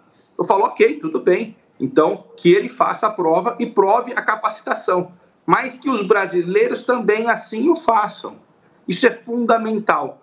E a gente vê aí por aí, eu tenho na minha família tantos médicos, tem gente que quebra uma perna, o médico ingessa a outra. Tem gente que o sujeito chega com um problema tendo que amputar uma perna, tem a outra perna amputada. É, tem umas coisas que são malucas. Isso tem que ser mudado no Brasil. Daí e tem, a gente e tem vai... países que têm leis muito complicadas até para você validar, né, o seu o, o- CRM. o seu- é, porque por exemplo, nos Estados Unidos, gente, é uma, uma complicação sem fim. O médico ele zera a experiência dele, ele pode ser um cirurgião, ele pode ser quem ele quiser, ele vai ter que fazer residência de novo, passar por três provas entre escritas e práticas, é todo um processo para realmente validar, né, é, tudo que de repente o médico até já passou no Brasil, ele tem que refazer tudo isso. Fernando Conrado, quero a sua opinião a respeito do Mais Médicos e desse ponto trazido pelo nosso Renato. Ah, tem até advogado que acha que o Lula é inocente, né? Então tá tudo certo. Mas vamos voltar para o nosso assunto aqui. Meus amigos, olha só, mais médicos, tá? Esse dinheiro vai para o governo de Cuba, É. vai para o governo de Cuba, o governo de Cuba fica com o dinheiro, dá uma parte para o médico que trabalha como escravo aqui no Brasil. Tá? E depois, se ele quiser ficar no Brasil, esse cidadão ele não pode, ele é extraditado para fora novamente. Da mesma forma que aconteceram com aqueles ah, boxeadores cubanos no Pan-Americano que teve no Rio de Janeiro, com Tarso Genro mandando a Polícia Federal catar todos eles, extraditar e depois falar em rede nacional que eles quiseram voltar para Cuba. É isso que acontece, é isso que vai ser. É trabalho escravos de cidadãos cubanos com a anuência do governo brasileiro. Ponto final. Essa é a realidade, né? E eu não seria injusto de tratar Cuba nessa visão que os comunistas têm de Cuba, né? Porque não é tão bom assim esse negócio. Seria injusto com aquele povo que tá lá. Agora, uma outra coisa que a gente tem que ter noção aqui. Como tá acontecendo agora com mais médicos, de querer trazer cubanos para cá, o Flávio Dino, ministro da Justiça ontem, falou que está disposto a trazer forças internacionais para agirem no Brasil, caso alguma das nossas forças não queira fazer as determinação, as determinações que ele manda fazer. Vocês entendem isso? O cara quer abrir o nosso território nacional, nossa soberania para forças internacionais? Olha o mundo que a gente está vivendo, meus amigos. O que vocês não viram? Olha só. Dentro da ideia do comunismo, ah, o comunismo passou. Meus amigos, não tem fronteiras nacionais. É, é, é aquela musiquinha que todo mundo acha bonito lá do John Lennon. Aquele mundo do John Lennon lá, que é o mundo né, dessa supranacionalidade. É um mundo sem fronteiras. Que lindo mundo sem fronteiras. Que lindo mundo sem religião. Que lindo mundo onde todo mundo possa né, fazer o que bem querer em todos os lugares. Não é verdade. Não é assim que a coisa funciona. E agora nós temos um ataque à nossa so- soberania, porque faz parte, é por isso que o Partido Comunista é proibido em diversos países. Aonde o comunismo foi exercido e conseguiram se livrar, como é o caso da Polônia, como é o caso da Hungria, como é o caso da Bulgária, os símbolos comunistas são proibidos. Se botar uma foice e um martelo em público, tu vai preso. Igual o nazismo, igual usar uma suástica em público. E agora tu tem um ministro da Justiça comunista que quer chamar forças internacionais para agir contra o cidadão nacional? É um absurdo que a gente está vivendo. Pessoal, nunca se esqueçam: os maiores massacres da humanidade foram feitos por governos totalitários comunistas, socialistas e de esquerda. É isso que a gente teve, que destruíram o- o- a União Soviética, matando milhões de pessoas destruíram a, a China com a grande fome também, a Ucrânia com o Holodomor, o próprio nazifascismo, que era o nacional socialismo, né? O, o socialismo nacional lá, que teve essa implantação, foi assim que o mundo foi destruído. Com grandes estados totalitários vivendo a partir da violência. É o que a gente vê acontecer em Cuba e lá o Brasil, só para finalizar, vai concorrer para fazer o cidadão cubano virar um escravo do regime cubano com teu dinheiro, meu amigo. Eu acho muito injusto. Tá aí o que acha Fernando Conrado. Quer falar alguma coisa? Eu só queria complementar, Conrado, isso que o Dino está querendo fazer no Brasil acontece na Venezuela, porque muitos militares cubanos e da inteligência cubana estão hoje na Venezuela. Eles estavam infiltrados lá e agora já estão de cara lavada e ajudam e ajudam a, a, na, a bater no, nos manifestantes. Enfim, eles estão juntos hoje com a, os policiais da, da Venezuela, venezuelanos, a gente tá? agora vai ao vivo para posse da Simone Tebet, que assume o Ministério do Planejamento e Orçamento em Brasília. Vamos conferir as imagens. A todos que foram responsáveis por chegar até aqui. Se hoje eu, eu sou ministra do planejamento e orçamento. É porque eu tive um time no meu gabinete, através do, do Tião e da Jaqueline, eu cumprimento a todos, e um time de consultores, de assessores, de servidores públicos do Senado Federal, que estiveram sempre prontos a me ajudar, a me ensinar, a progredir, a corrigir os meus erros e conosco se somar a favor na aprovação de projetos relevantes para o Brasil. A minha gratidão também a vocês. Feitas as devidas homenagens Eu sintetizo e encerro aqui essa primeira parte de nominata, fazendo aqui um agradecimento especial aos demais poderes que se fazem presentes em nome do presidente do Tribunal de Contas, Bruno Dantas. Vamos conversar ainda muito, vamos trabalhar juntos numa passe e numa área que, de acordo com a determinação, não só do presidente Lula, mas da determinação do nosso também ministro da Casa Civil, Rui, Rui é, Costa, teremos que trabalhar muito no planejamento a médio e longo prazo. Então, em seu nome, eu cumprimento as demais autoridades, os ministros que se fazem aqui presente em nome dos ministros do MDB, Jader Filho e Renan Filho. E não poderia encerrar essa primeira parte sem fazer um agradecimento especial a uma pessoa que esteve comigo desde o primeiro dia da minha vida política aos 18 anos de idade. Um agradecimento especial ao meu marido Eduardo Rocha. É o seu amor, o seu carinho, o seu amor, o seu carinho, especialmente o seu incentivo, que permitem que eu tenha tranquilidade de deixar a nossa casa e as nossas filhas para servir ao Brasil. Senhoras e senhores, o último domingo foi, sem dúvida, um dos mais importantes da nossa história. Um dia tomado por um misto de profunda alegria e de um alívio reconfortante. Depois de quatro anos de negacionismo à vida, ataques à democracia, discursos de ódio, mentiras deslavadas e divisão entre os brasileiros, aquele foi o dia de paz 1 de janeiro de 2023, Randolph Rodrigues, meu colega, naquele domingo, foi o dia de festa, de festa da democracia, o dia em que o Brasil reencontrou com a sua verdadeira história. O povo brasileiro foi ouvido nas ruas, o rito da Constituição foi cumprido. No discurso do presidente Lula ficou evidente a diferença da democracia de hoje da barbárie de ontem. Onde se via no passado o discurso de armas, ali se ouviu o discurso dos livros. Onde se sentia a desigualdade, ali se viu o sonho da igualdade.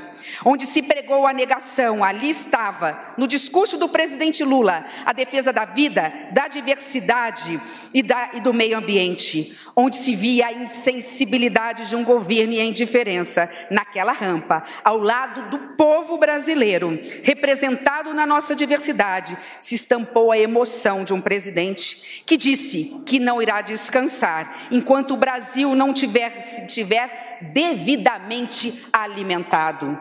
Aliás, ali só havia três palavras de ordem: união, pacificação e reconstrução. O Brasil, digo agora eu, voltou ao curso normal da sua história, ao curso normal da oração de São Francisco, onde há ódio, que todos nós agora levemos o amor. Quis o destino e Deus que eu participasse desse momento histórico como candidata à presidência da República por uma frente democrática de partidos. E ali, justamente ali, eu ganhei a consciência do papel que eu precisava desempenhar. Primeiro, para reposicionar o centro democrático no Brasil. Porque a não se fazer isso, como está acontecendo com o mundo, quando os partidos do centro se apequenam ou se enfraquecem, eles dão espaço para toda sorte de extremismo público. Opa, vamos voltar aqui. A gente teve um probleminha na transmissão da imagem com a Simone Tebet, que está fazendo aí o seu discurso de posse, né? A Simone Tebet, que assume o Ministério do Planejamento. Ela fez um agradecimento grande à sua equipe e trouxe um discurso bastante é, referente ao governo passado, né? fazendo um comparativo das propostas e também é, do que aconteceu no governo Bolsonaro. O que, que vai acontecer, produção? Desculpa. Vamos ouvir, porque eu sei que Fernando Conrado estava lá com suas expressões naquele react que vocês conhecem nesse programa. É com você, Conrado. Não, é triste, né? A gente vê a Simone Tebet ali que foi massacrada e ficou, acho que foi o Felipe que comentou ali, né?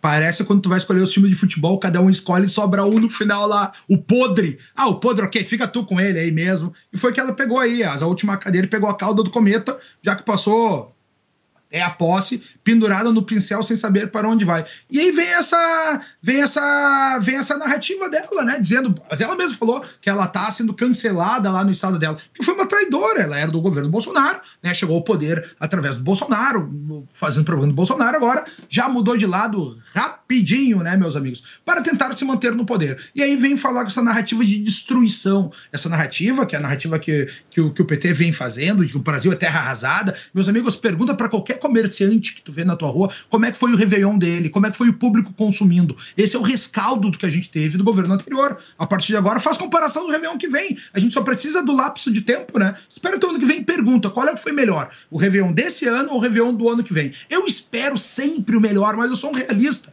Sou um realista otimista, mas sou realista. Pergunta se não foi o melhor Réveillon de vendas dos últimos anos para todos eles. Agora vamos para um outro ponto da fala dela. Nesse, nessa narrativa de terra arrasada que ela faz do horror, sabe o que, que foi que o, que, o, que, o, que o governo PT, que o Lula fez agora? Botou sigilo aquele sigilo que eles condenavam no Bolsonaro para seus atos pessoais, botou um sigilo na equipe de transição.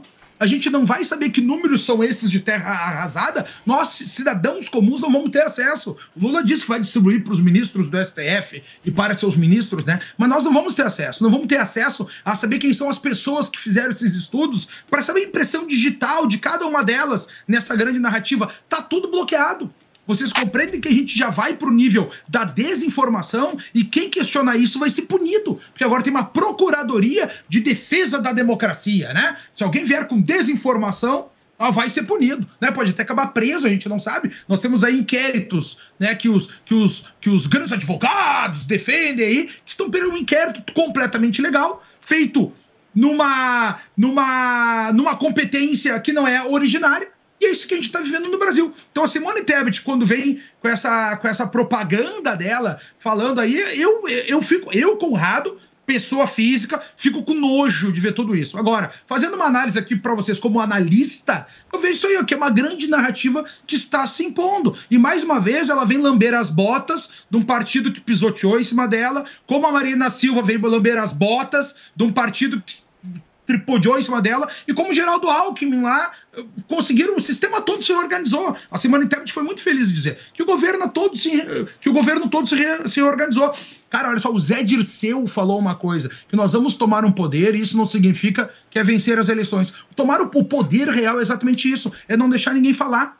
É a gente viver nesse ministério. Mesma coisa que a gente tinha aqui, ó. Né? O Ministério da Verdade. O Ministério da Verdade era, era destinado a criar essas mentiras, como vocês estão vendo aí, e que a gente não pode comentar. E a gente tem também o Ministério do Amor, que era o responsável por fazer tortura às pessoas, que é a nossa tortura de não poder falar o que tu pensa. Nem aqui a gente pode falar. Né? Eu falo que eu sou muito reativo, tá? Eu não falo daqueles assuntos que vocês não querem que eu falo, não falo nunca, a não ser se vier um convidado dizer o contrário. Daí eu tenho que rebater e falar as coisas, senão eu fico bem quietinho na minha, porque eu tô aqui cooperando com a Jovem Pan. Essa é a luta que a gente vive, né? Então a gente tem hoje uma mistura do Ministério do Amor, que faz a tortura e a perseguição, como a gente tem dos comentaristas da Jovem Pan, olha o Rodrigo Constantino fechado, olha o Paulo Figueiredo fechado, sendo perseguidos por darem opinião, coisa que vocês não veem em nenhuma outra emissora. Se vocês querem ver assunto de esquerda, vai lá para as outras emissoras. Estão todas elas falando. Aí tu vem para a Jovem Pan para comparar os pontos de vistas. É assim que tinha que ser. Vê a notícia da esquerda do Ministério da Verdade lá nas outras emissoras e vem ver um contraponto atual com uma visão de mundo que combina com a tua aqui na Jovem Pan.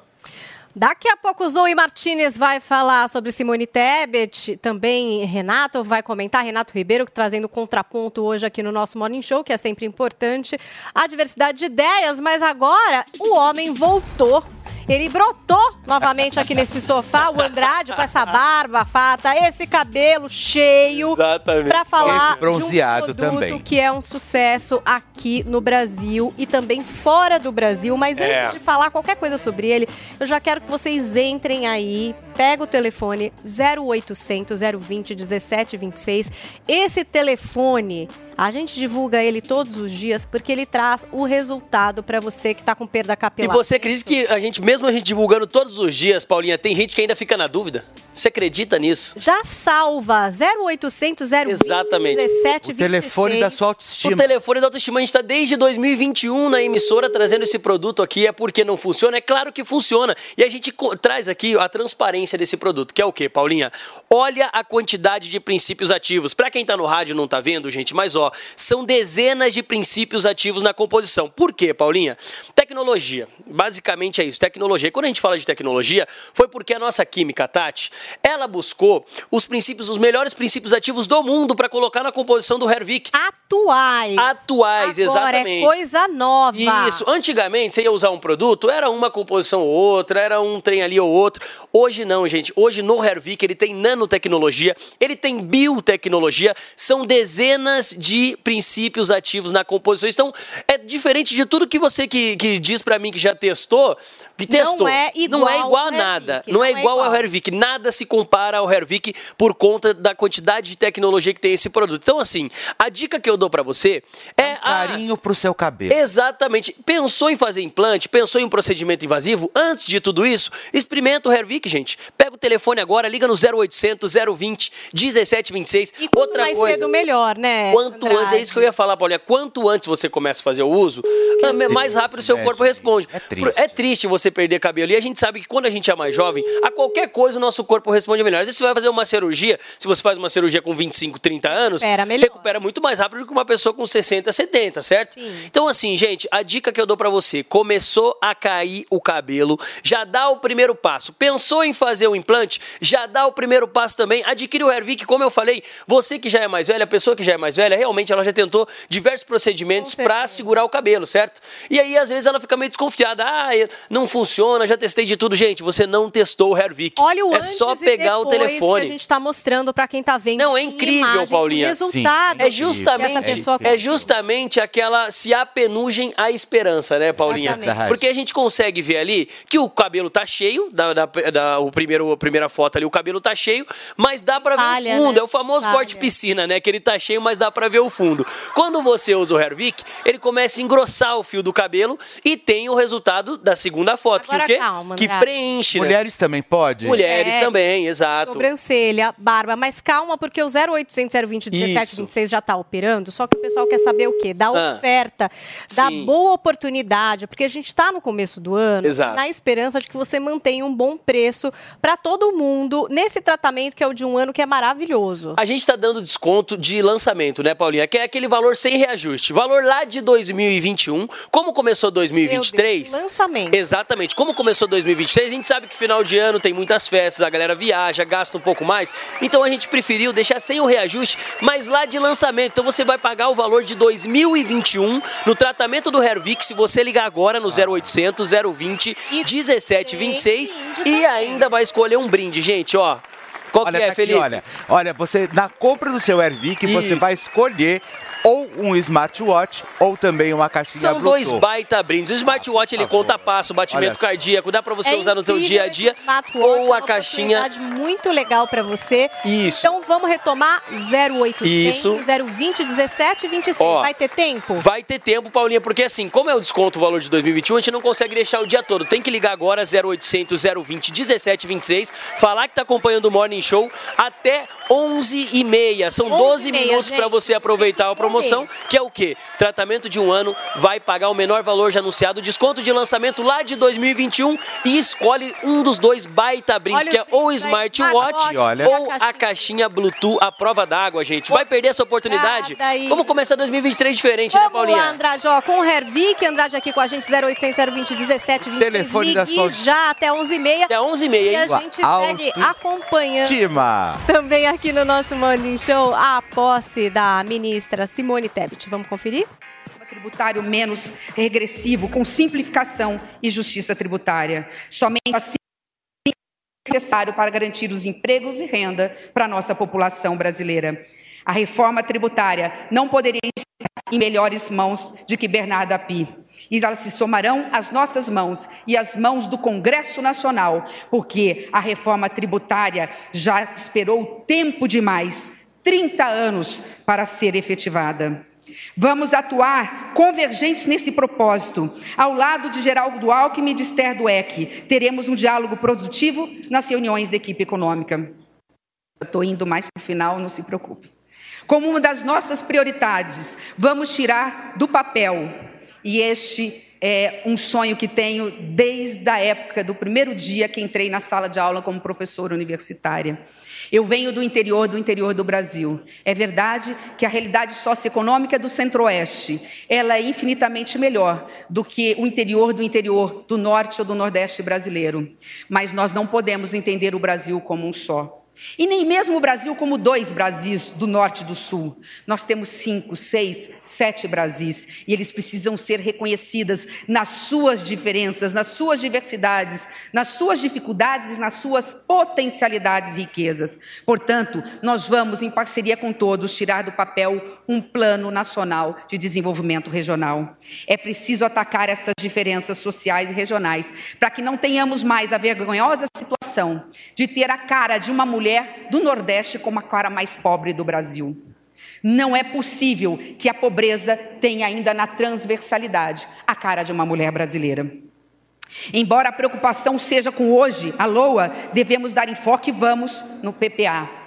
E seguindo a determinação, determinação do presidente Lula, porque é o certo a se fazer, o nosso plano, seja orçamentário, mas especialmente o plano plurianual, vai Estamos ser feito acompanhando por a posse de Simone Tebet, que assume o Ministério do Planejamento. Ela está discursando em Brasília e aqui a gente está comentando um pouquinho desses pontos que ela traz no discurso. Quero trazer o Renato Ribeiro para a conversa para falar de reforma tributária, alguma coisa que a Tebet acabou de endereçar.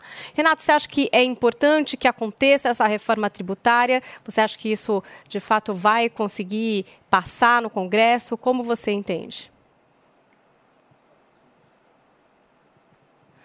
Estamos sem áudio, Renato. É, o Renatinho tá sem áudio. Rapidamente, vamos recuperar o áudio para Assim. trazer esse assunto. Isso, Renato, por favor.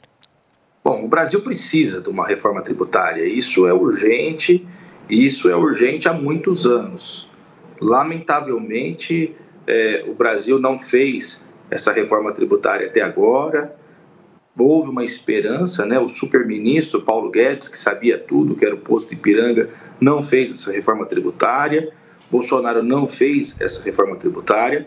Eu espero, sinceramente, como brasileiro, que o governo Lula consiga fazer essa reforma tributária, porque não faz nenhum sentido o Brasil ter uma realidade tributária que principalmente onera as pessoas que trabalham nesse país. Para quem tem carteira assinada, para quem trabalha nesse país, você sabe que o sujeito tem lá já retido na própria fonte o valor do imposto de renda, muitas vezes de 27,5%. É uma loucura pensar nisso. Então, o Brasil precisa ter alternativas tributárias para que haja, justiça tributária. Tem gente que reclama eh, da tributação, só que comparado com a tributação das pessoas que efetivamente trabalham, é uma tributação insignificante. Então tem que haver maior desoneração das pessoas que realmente precisam, as faixas do imposto de renda têm que ser revistas. Então, o mais importante para o Brasil, isso eu concordo com a ministra Simone Tebet, concordo com o vice Geraldo Alckmin, que é ministro, concordo com o ministro Márcio França, estou falando aqui de diversos partidos, não só do PT. E isso é importante para o Brasil avançar. Bolsonaro disse que ia fazer na democracia e quando ele assumisse o poder e ficou aí por quatro anos, que ele tentaria tornar o Brasil mais justo nesse sentido, torná-lo inclusive mais liberal. E não conseguiu. O Brasil patinou nesse assunto, não fez reforma tributária, coisa nenhuma, continua o brigueiro. E eu acho que isso daí, só que tenho que falar o seguinte, não é nojo. Eu vejo o comentarista ali rindo tal, e disse que estava com nojo, que devia ir para uma outra emissora tal. Eu acho que eu não uso esse tipo de linguajar para me falar sobre a ministra uh, Simone Tebet. Não falo que ela é lambe-botas, não falo em nojo.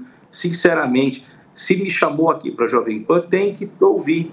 Daí leva uma jantada, fala que tem que ir para outra emissora. Isso eu sinceramente lamento muito, mas voltando a falar, é um discurso da ministra, um discurso que é um discurso democrático. É um discurso dizendo o seguinte: acabou com o DAC, eu te dou outra, acabou com aquele negócio de negro ser medido em arroba, acabou com esse negócio de não, não sou coveiro. É isso aí que nós estamos vendo. Por isso essa coalizão, por isso esse número tão grande de partidos que apoiaram o presidente Lula e não existe nenhuma incongruência em relação a isso. Marina Silva, Alckmin, Simone estavam em outros campos ideológicos, diferentemente do presidente Lula.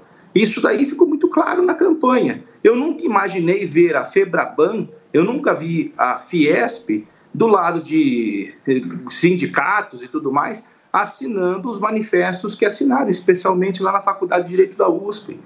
E apareceu esse documento. Então é muito importante esse tipo de entendimento. Eu espero, como cidadão brasileiro, que as pessoas comecem a simplesmente torcer pelo Brasil.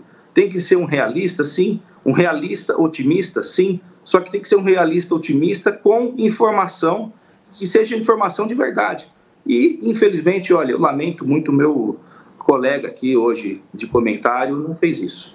Gente, a gente vai para um rápido break comercial. Daqui a pouco a gente volta, ainda falando sobre o discurso de Simone Tebet, que acaba de assumir o Ministério do Planejamento. E ainda tem outras tretas mais de entretenimento. Zezé de Camargo fez uma declaração ali para o Alan dos Santos em Miami. O Felipe vai trazer os Pois detalhes é. para a gente. Então fiquem por aí. Daqui a pouco no Morning Show. Jovem Pan Morning Show. E aí, já começou os preparativos para aquela festa no final de semana? Então pega essa dica de ouro. A Mimi Espetinhos possui uma variedade incrível de produtos para esses momentos. E a melhor parte é que são mais de mil pontos de vendas espalhados por todo o Brasil. Contar com Espetinhos Mimi é ter muito mais sabor, praticidade e variedade nos seus eventos. Compre online no espetinhosmimi.com.br ou ligue 0800 173 5500. Espetinhos Mimi, churrasco de verdade em seus melhores momentos. Pare de perder vendas para os seus concorrentes. Você pode usar as técnicas da engenharia da persuasão para conduzir os seus clientes em cada etapa da negociação e ter como resultado final o aumento do lucro e domínio do mercado. Esse curso vai transformar as suas vendas, assim como vem transformando as dos nossos alunos. Acesse niucursos.com.br e inscreva-se no curso Engenharia da Persuasão, a linguagem silenciosa das vendas. Comigo, Ricardo Ventura. Velocidade que você precisa. Jovem Pan News. Dicas de verão Jovem Pan.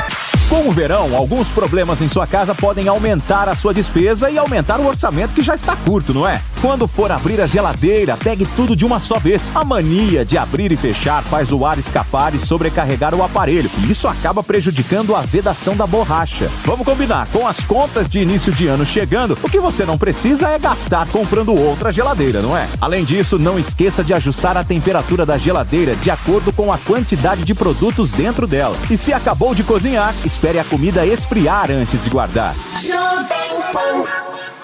Após uma longa reforma, o Museu do Ipiranga abre as portas para sua visita e o que você não pode perder é de completá-la indo a uma das unidades do maior grupo gastronômico da região, o Grupo Sala VIP. Curta o ambiente retrô da Nico Hamburgueria. Deguste uma massa fresquinha no Nico Pasta e Basta. Aprecie a clássica pizza da Sala VIP.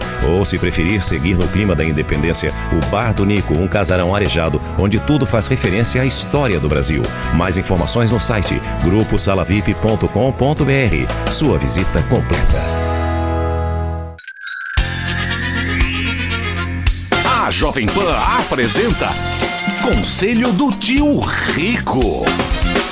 Senhoras e senhores, meu nome é Daniel Zuckerman e este é o Tio Rico. no Fala. Zuki. Toda vez que eu vou na tua casa, eu chego lá, pode ser três da tarde, uma hora da manhã, você e a Betina adoram assistir o mesmo filme. Se, se eu mentir, você me fala aqui na minha cara.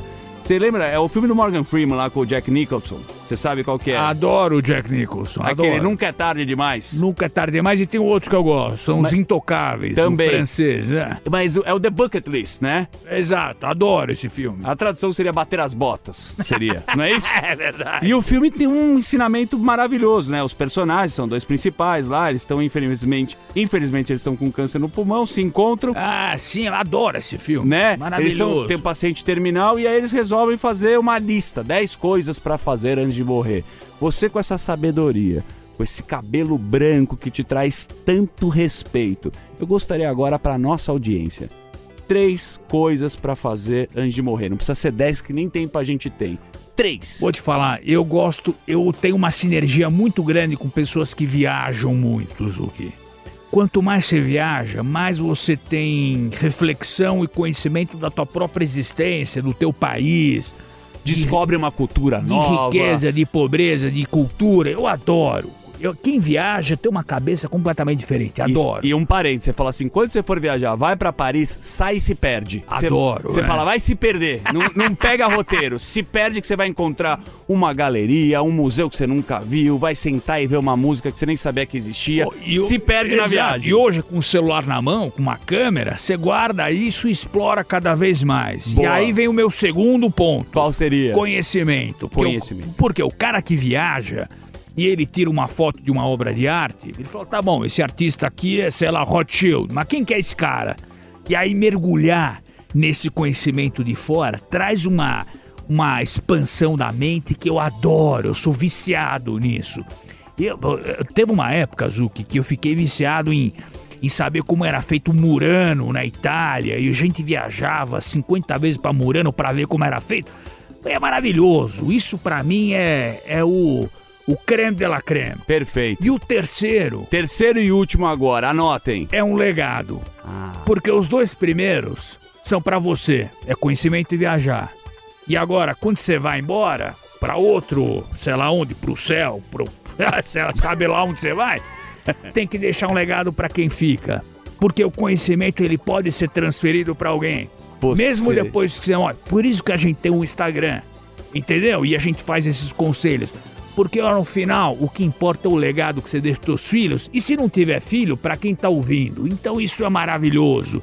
Conhecimento, viagem e legado. Esse é o recado. Você me emociona tanto que você é o professor que quer sempre que o aluno seja mais inteligente. é isso aí. Emocionante. Conselho do tio Rico aqui na Jovem Pan. Beijo grande. Conselho do Tio Rico. Planos liberais. Só um minutinho, Conrado, tem antes de você concluir. 11h31, recebendo todo mundo que acompanha o nosso Morning Show pelo rádio. A gente está repercutindo um pouco das falas da Simone Tebet, que assumiu hoje o Ministério do Planejamento, que falou bastante aí de reforma tributária. Fernando Conrado, concluindo o, seu raciocínio, por favor. eu- eu- eu vou trazer um conceito para vocês entenderem aqui como é que funciona. Tem um conceito da economia chamado curva de Laffer, que é o pensamento ideal de quanto é que eu posso cobrar do cidadão em tributos e o cidadão vai se dispor a pagar e não vai sonegar, não vai evadir o dinheiro, captou? Isso a gente conseguiu com o governo Bolsonaro. Foi isso era um conceito da economia discutido mundialmente, muitas pessoas não sabiam se ia dar certo ou não. Poucos lugares tiveram isso. A gente teve que no Brasil redução da carga tributária. Quanto mais vocês viram o imposto da gasolina baixando, impostos foram zerados, videogame foi zerado, compras não sei foi do jet ski foi zerado, muita coisa zerada. No momento que a gente teve isso, meus amigos, o povo começou a pagar, começou a sonegar menos. Começou a não fazer ah, elisão fiscal. A gente sobrou mais dinheiro. A gente bateu o recorde de arrecadação. E aí, quando tu bate recorde de arrecadação, aí tu pode fazer o Bolsa Família. Aí tu pode dar um auxílio de 600 reais, como o Bolsonaro fez. É essa lógica que a esquerda não entende. Porque eles se entendessem de economia, eles não eram esquerdista. Tu percebe isso? Então vê esses caras falando essas coisas. Ah, eu vou jantar fulano aqui no programa. Não é isso. Os caras não entendem. Se eles entendessem, eles não eram esquerdistas. E aí eu tenho que ficar perdendo meu tempo tendo que dar essas aulas aqui pra vocês, em vez da gente estar discutindo os assuntos de crescimento humano. É, eu fico bravo. Mas tá Calma, tudo não certo. fique, não fique bravo, não, porque eu vou vou tomar uma trazer água, uma vou dica pra todos agora, tá?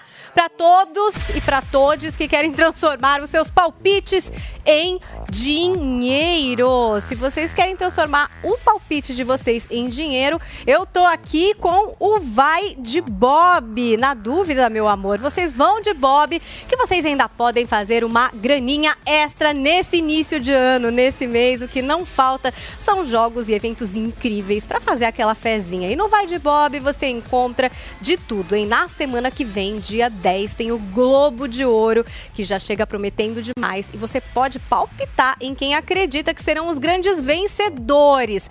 Acha que a gente vai ter surpresa? Bom, o mundo dos esportes também não decepciona. Tem Premier League na NBA, Liga do Supervôlei, NFL, o primeiro Grand Slam da temporada de tênis e ainda o retorno dos campeonatos estaduais. Está na hora de pôr os seus palpites em prática e o Vai de Bob está aqui para te ajudar e tornar os seus lances ainda mais rentáveis. Assim que é bom, né? Acesse vaidebob.com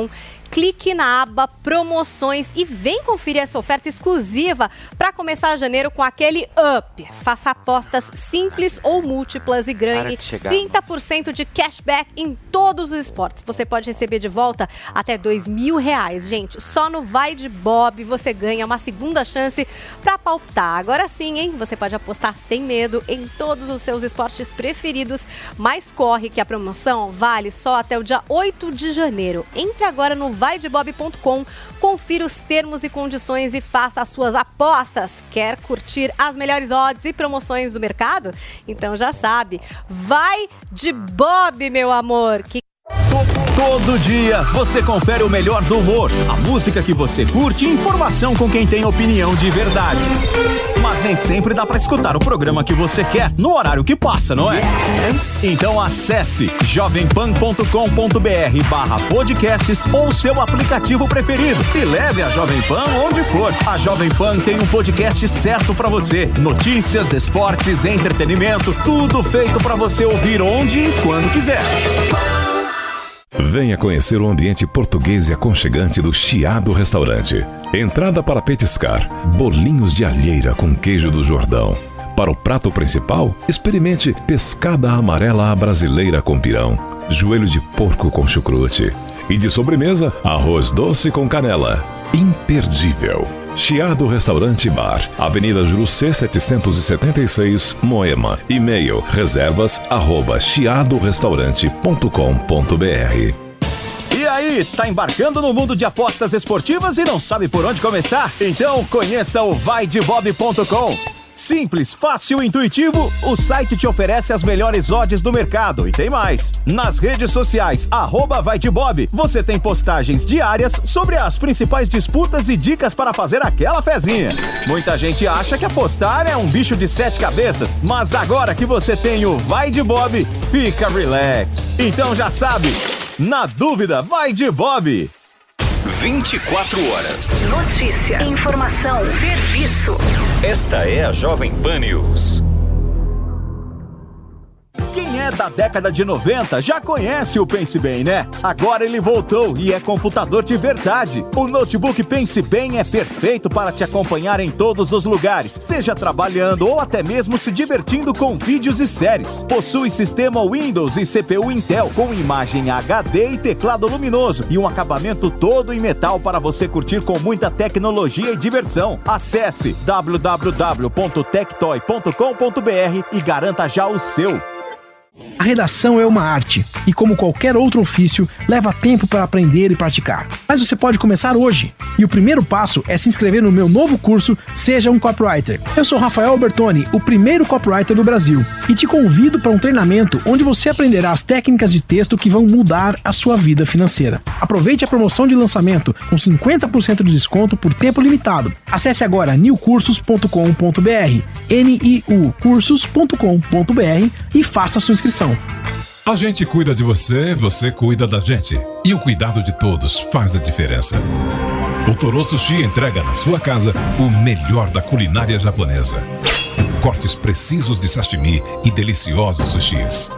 Toro Sushi, reconhecido pelo Guia Michelin, pedidos pelo app Toro Sushi e aplicativos de delivery. Do meio-dia até as 23 horas. Toro Sushi, em Moema e Jardins.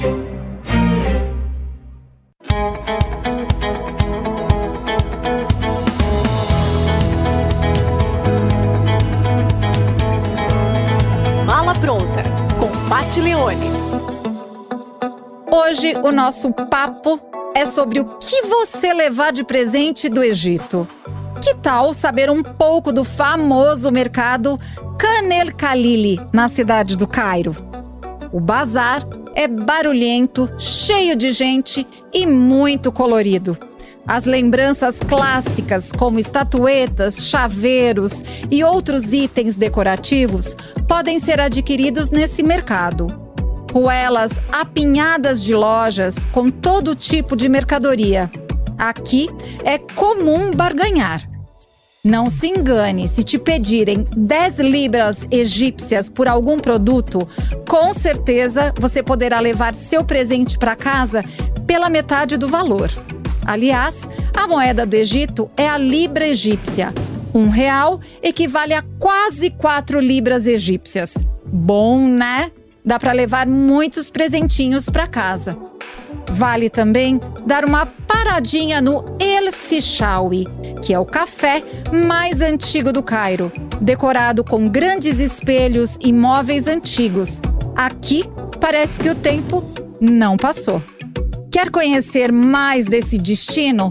No programa Mala Pronta, você assiste às 14 horas aos sábados, com reprise às 11 horas no domingo, no canal Jovem Pan News, na sua TV por assinatura e no aplicativo Panflix.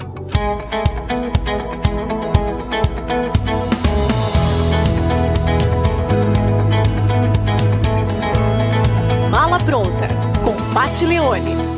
Mentiu, a sua opinião está sendo perseguido. Teve que abandonar a sua família aqui no Brasil. A sua mulher teve Pessoal, mais de dois filhos. A filha dele tem problema de saúde. Está mais de dois anos sem ver a sua própria família, porque não pode voltar ao Brasil, senão vai ser preso. E por que vai ser preso? Por emitir a sua opinião. Esse é o grande crime no Brasil hoje. Você pode desviar milhões, você pode acabar com a Petrobras, fazer petrolão, é, é, é, dar dinheiro aí, bancar todos os meses parlamentares para votar junto com você, o mensalão. Agora, não é crime no Brasil. Emitir a tua opinião é que é o grande problema. Calma, gente. 11h40, recebendo o pessoal que acompanha. E a gente tem que explicar isso para um advogado. Ah, e a gente vai continuar ouvindo o Renato Ribeiro e depois o Fernando Conrado sobre Ele a discussão que se colocou. Que o AB que você... Renato, vamos lá. Não, é, não se trata de emitir opinião, é, se trata simplesmente de se cumprir aquilo que o direito brasileiro coloca, que a Constituição brasileira coloca. O direito. Tem o devido processo legal, cara. Eu posso terminar? Se eu- Deixa ele terminar, Pode, gente, Fazer o quê? senão a gente Pode. não consegue Se eu não puder ouvir terminar- quando é ao mesmo tempo. Vai. É, aí é o seguinte, é, eu queria que é, simplesmente me mostra. Eu tenho doutorado em direito, tá? É só olhar e, e- e me mostrar na Constituição e me falar que o direito à livre manifestação do pensamento é um direito absoluto. Se parar com isso, olha, eu, eu abandono a minha profissão. Só que não existe no direito brasileiro um direito absoluto.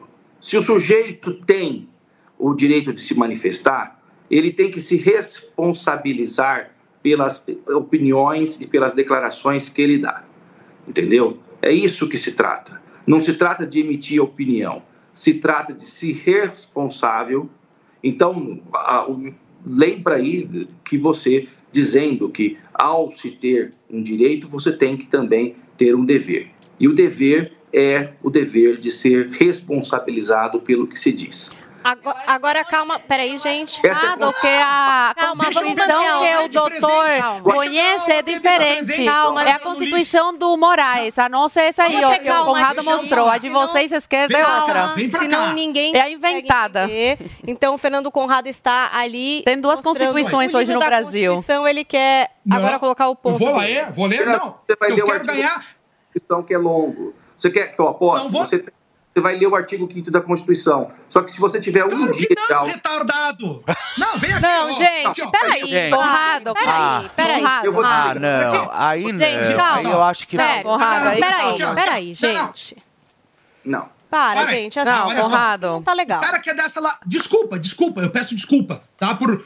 É que tá. Essa é a pior parte do programa pra mim. Quando eu tenho que me alterar aqui. Pô, eu sou um cara querido, tá ligado? Sou um cara educado. Mas tem que ver esses absurdos. Eu vou ler o artigo Não me parece. 220, Não precisa ofender doutor, ninguém. da Constituição. O 220 da Constituição, vou ler pra vocês aqui, tá? A manifestação do pensamento, a criação, a expressão e a informação sobre qualquer forma, qualquer forma, qualquer processo, qualquer veículo não sofrerão qualquer restrição observado disposto nessa Constituição. Aí, meus amigos, não é, é vedada toda e qualquer censura de natureza política, ideológica ou artística. O cara pode falar o que ele quiser e deve ser punido nos termos da lei, como manda o nosso Código de Processo Penal, como manda o nosso Código Penal, como manda a Constituição. Agora, a censura não é permitida. Eu posso falar o que eu quiser e ser preso pelo que eu disse. Agora eu não posso ser calado. Então me dá a tua OAB que eu vou jogar no lixo. Conrado, Agora, artigo, outro artigo importante que está sendo rasgado é o artigo 53 Cada vez. de, sobre imunidade parlamentar. O que a gente vê hoje no Brasil é parlamentar, representante do povo perdendo suas redes isso, sociais. o O não é Daniel Silveira parlamentar. foi O Alan não é- preso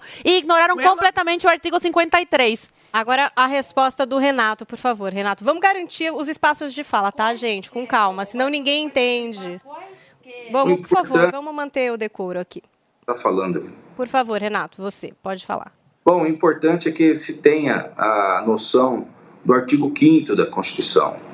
O artigo 5 da Constituição trata dos direitos fundamentais. Assim como o direito à livre manifestação do pensamento é um direito fundamental, o direito à vida, o direito à honra também são outros direitos fundamentais. E nenhum direito fundamental é absoluto.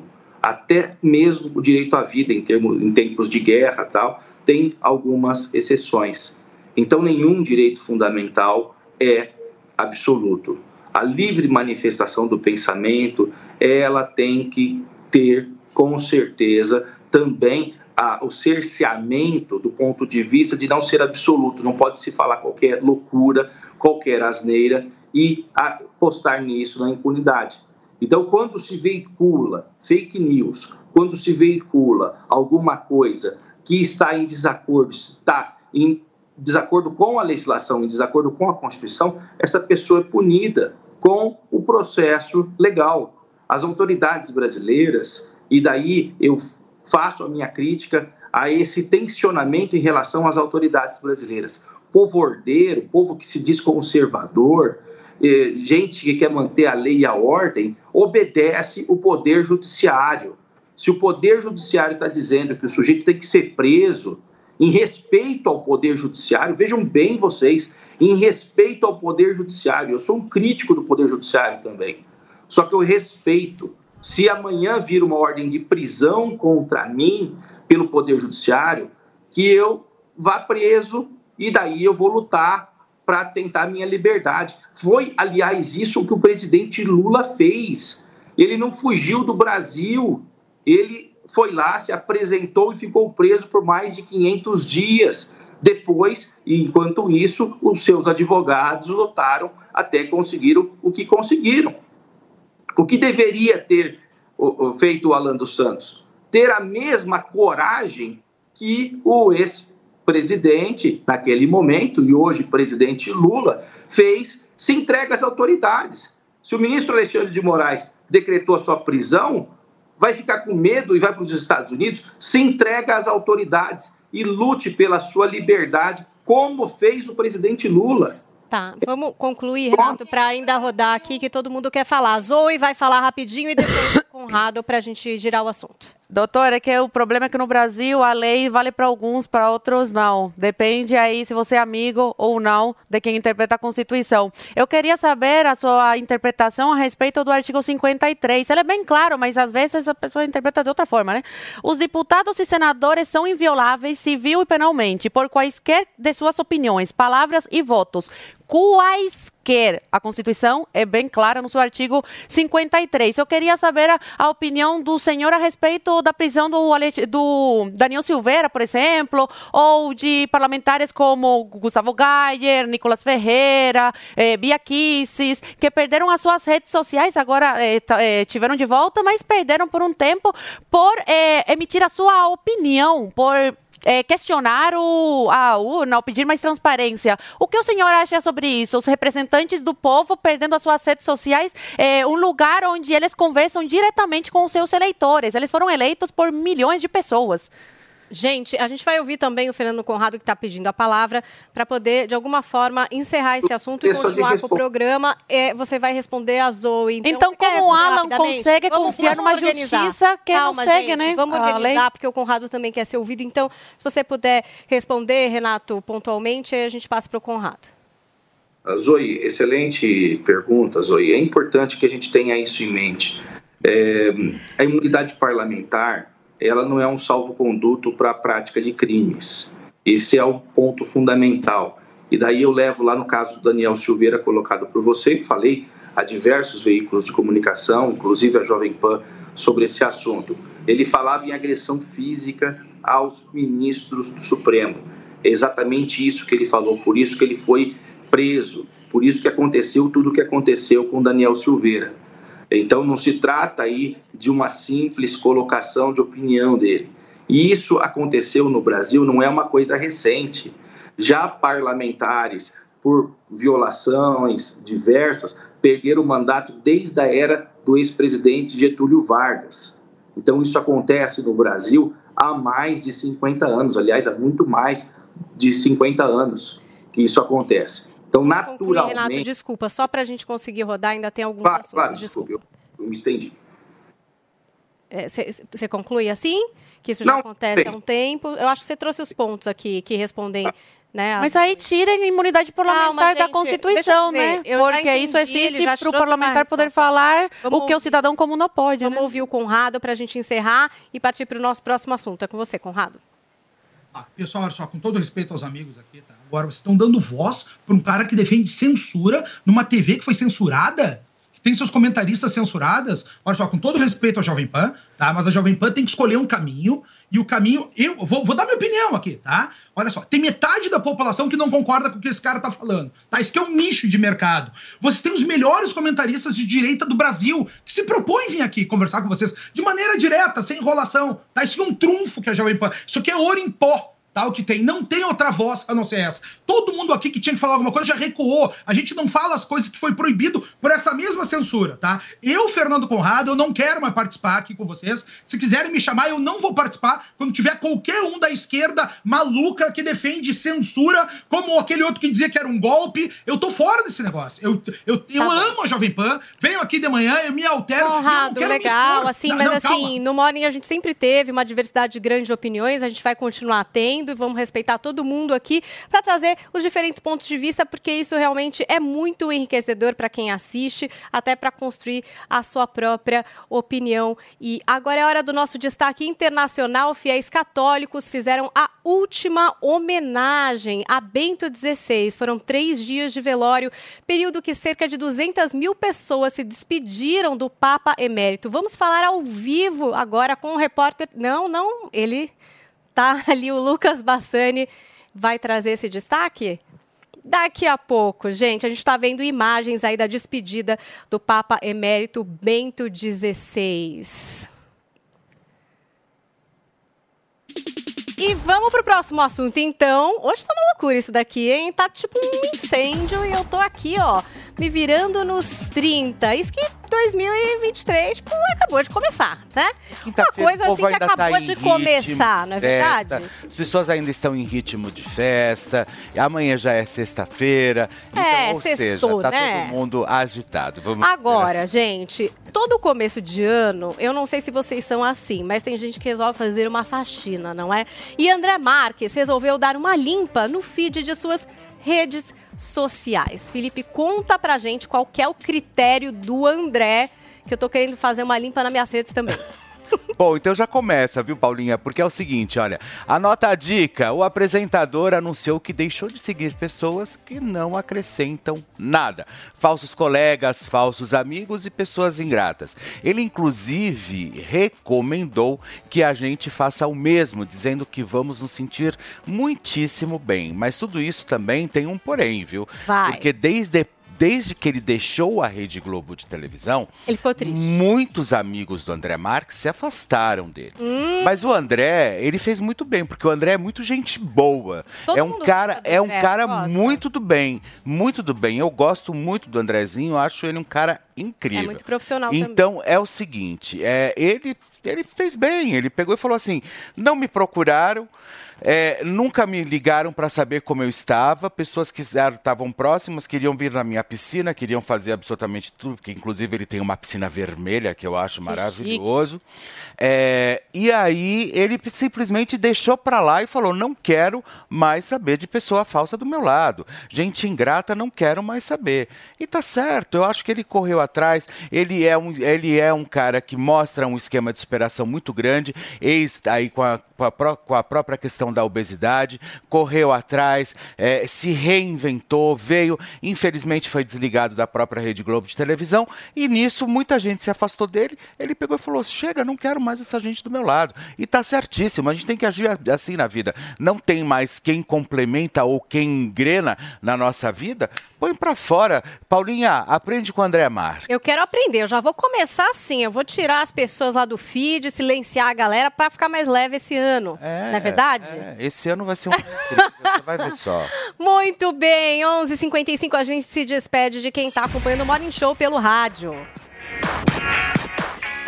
Gente, que loucura! Ainda estamos aqui nesse programa, ainda temos cinco minutos para falar o quê? De BBB, porque segue aquele mistério, aquela expectativa para saber quem vai pro BBB 23. Eu sei que o Felipe Campos é muito bem informado, aliás, desde sempre ele cravou aqui o nome da Paula Fernandes, né, a cantora que agora veio com um papo, que eu não sei se é verdade, se não é, de dizer para os seguidores que ela vai passar esse mês de janeiro de férias na França.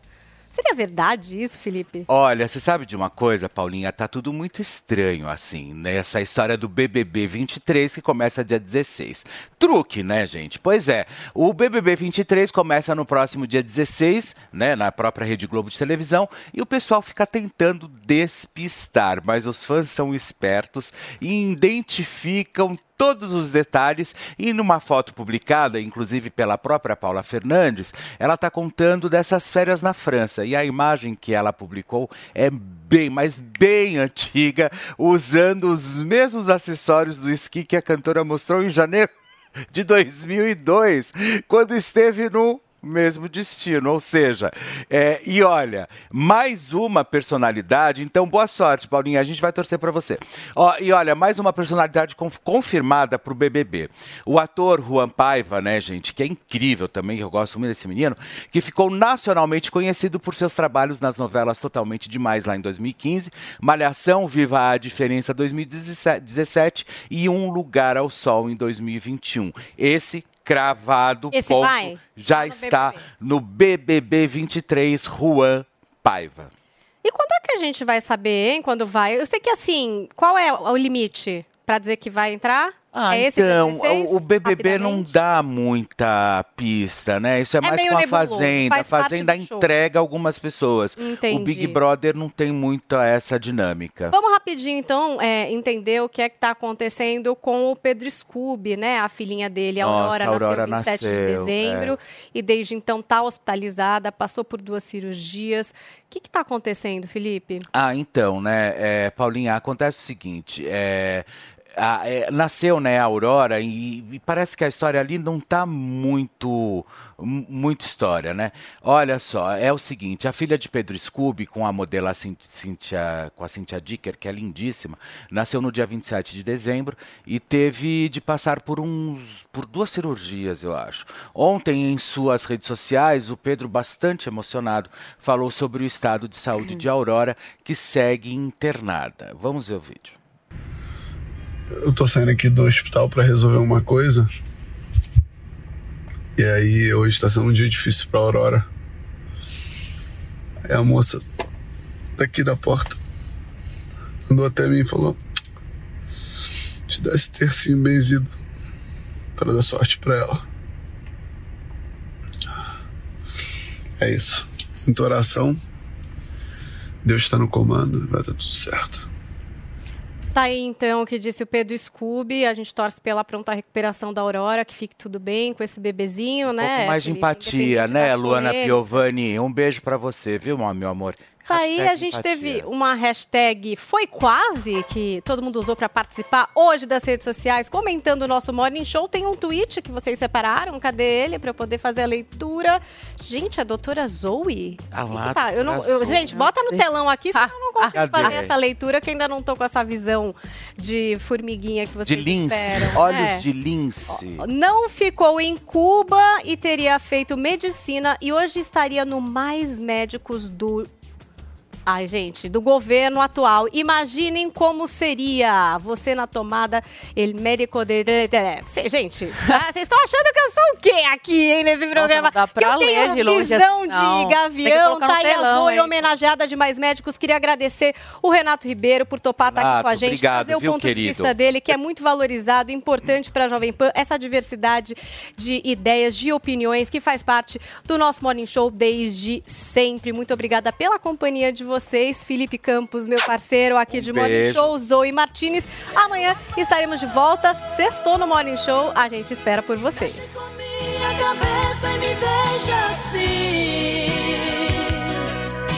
Que faz eu pensar em você. A opinião dos nossos comentaristas não reflete necessariamente a opinião do Grupo Jovem Pan de Comunicação. Realização Jovem Pan News. Step into the world of power, loyalty, and luck. I'm gonna make him an offer he can't refuse. With family, cannolis, and spins mean everything. Now, you wanna get mixed up in the family business. Introducing The Godfather at ChumbaCasino.com. Test your luck in the shadowy world of The Godfather slot. Someday, I will call upon you to do a service for me. Play The Godfather now at ChumbaCasino.com. Welcome to the family. No purchase necessary. VGW Group. Void where prohibited by law. 18 plus. Terms and conditions apply.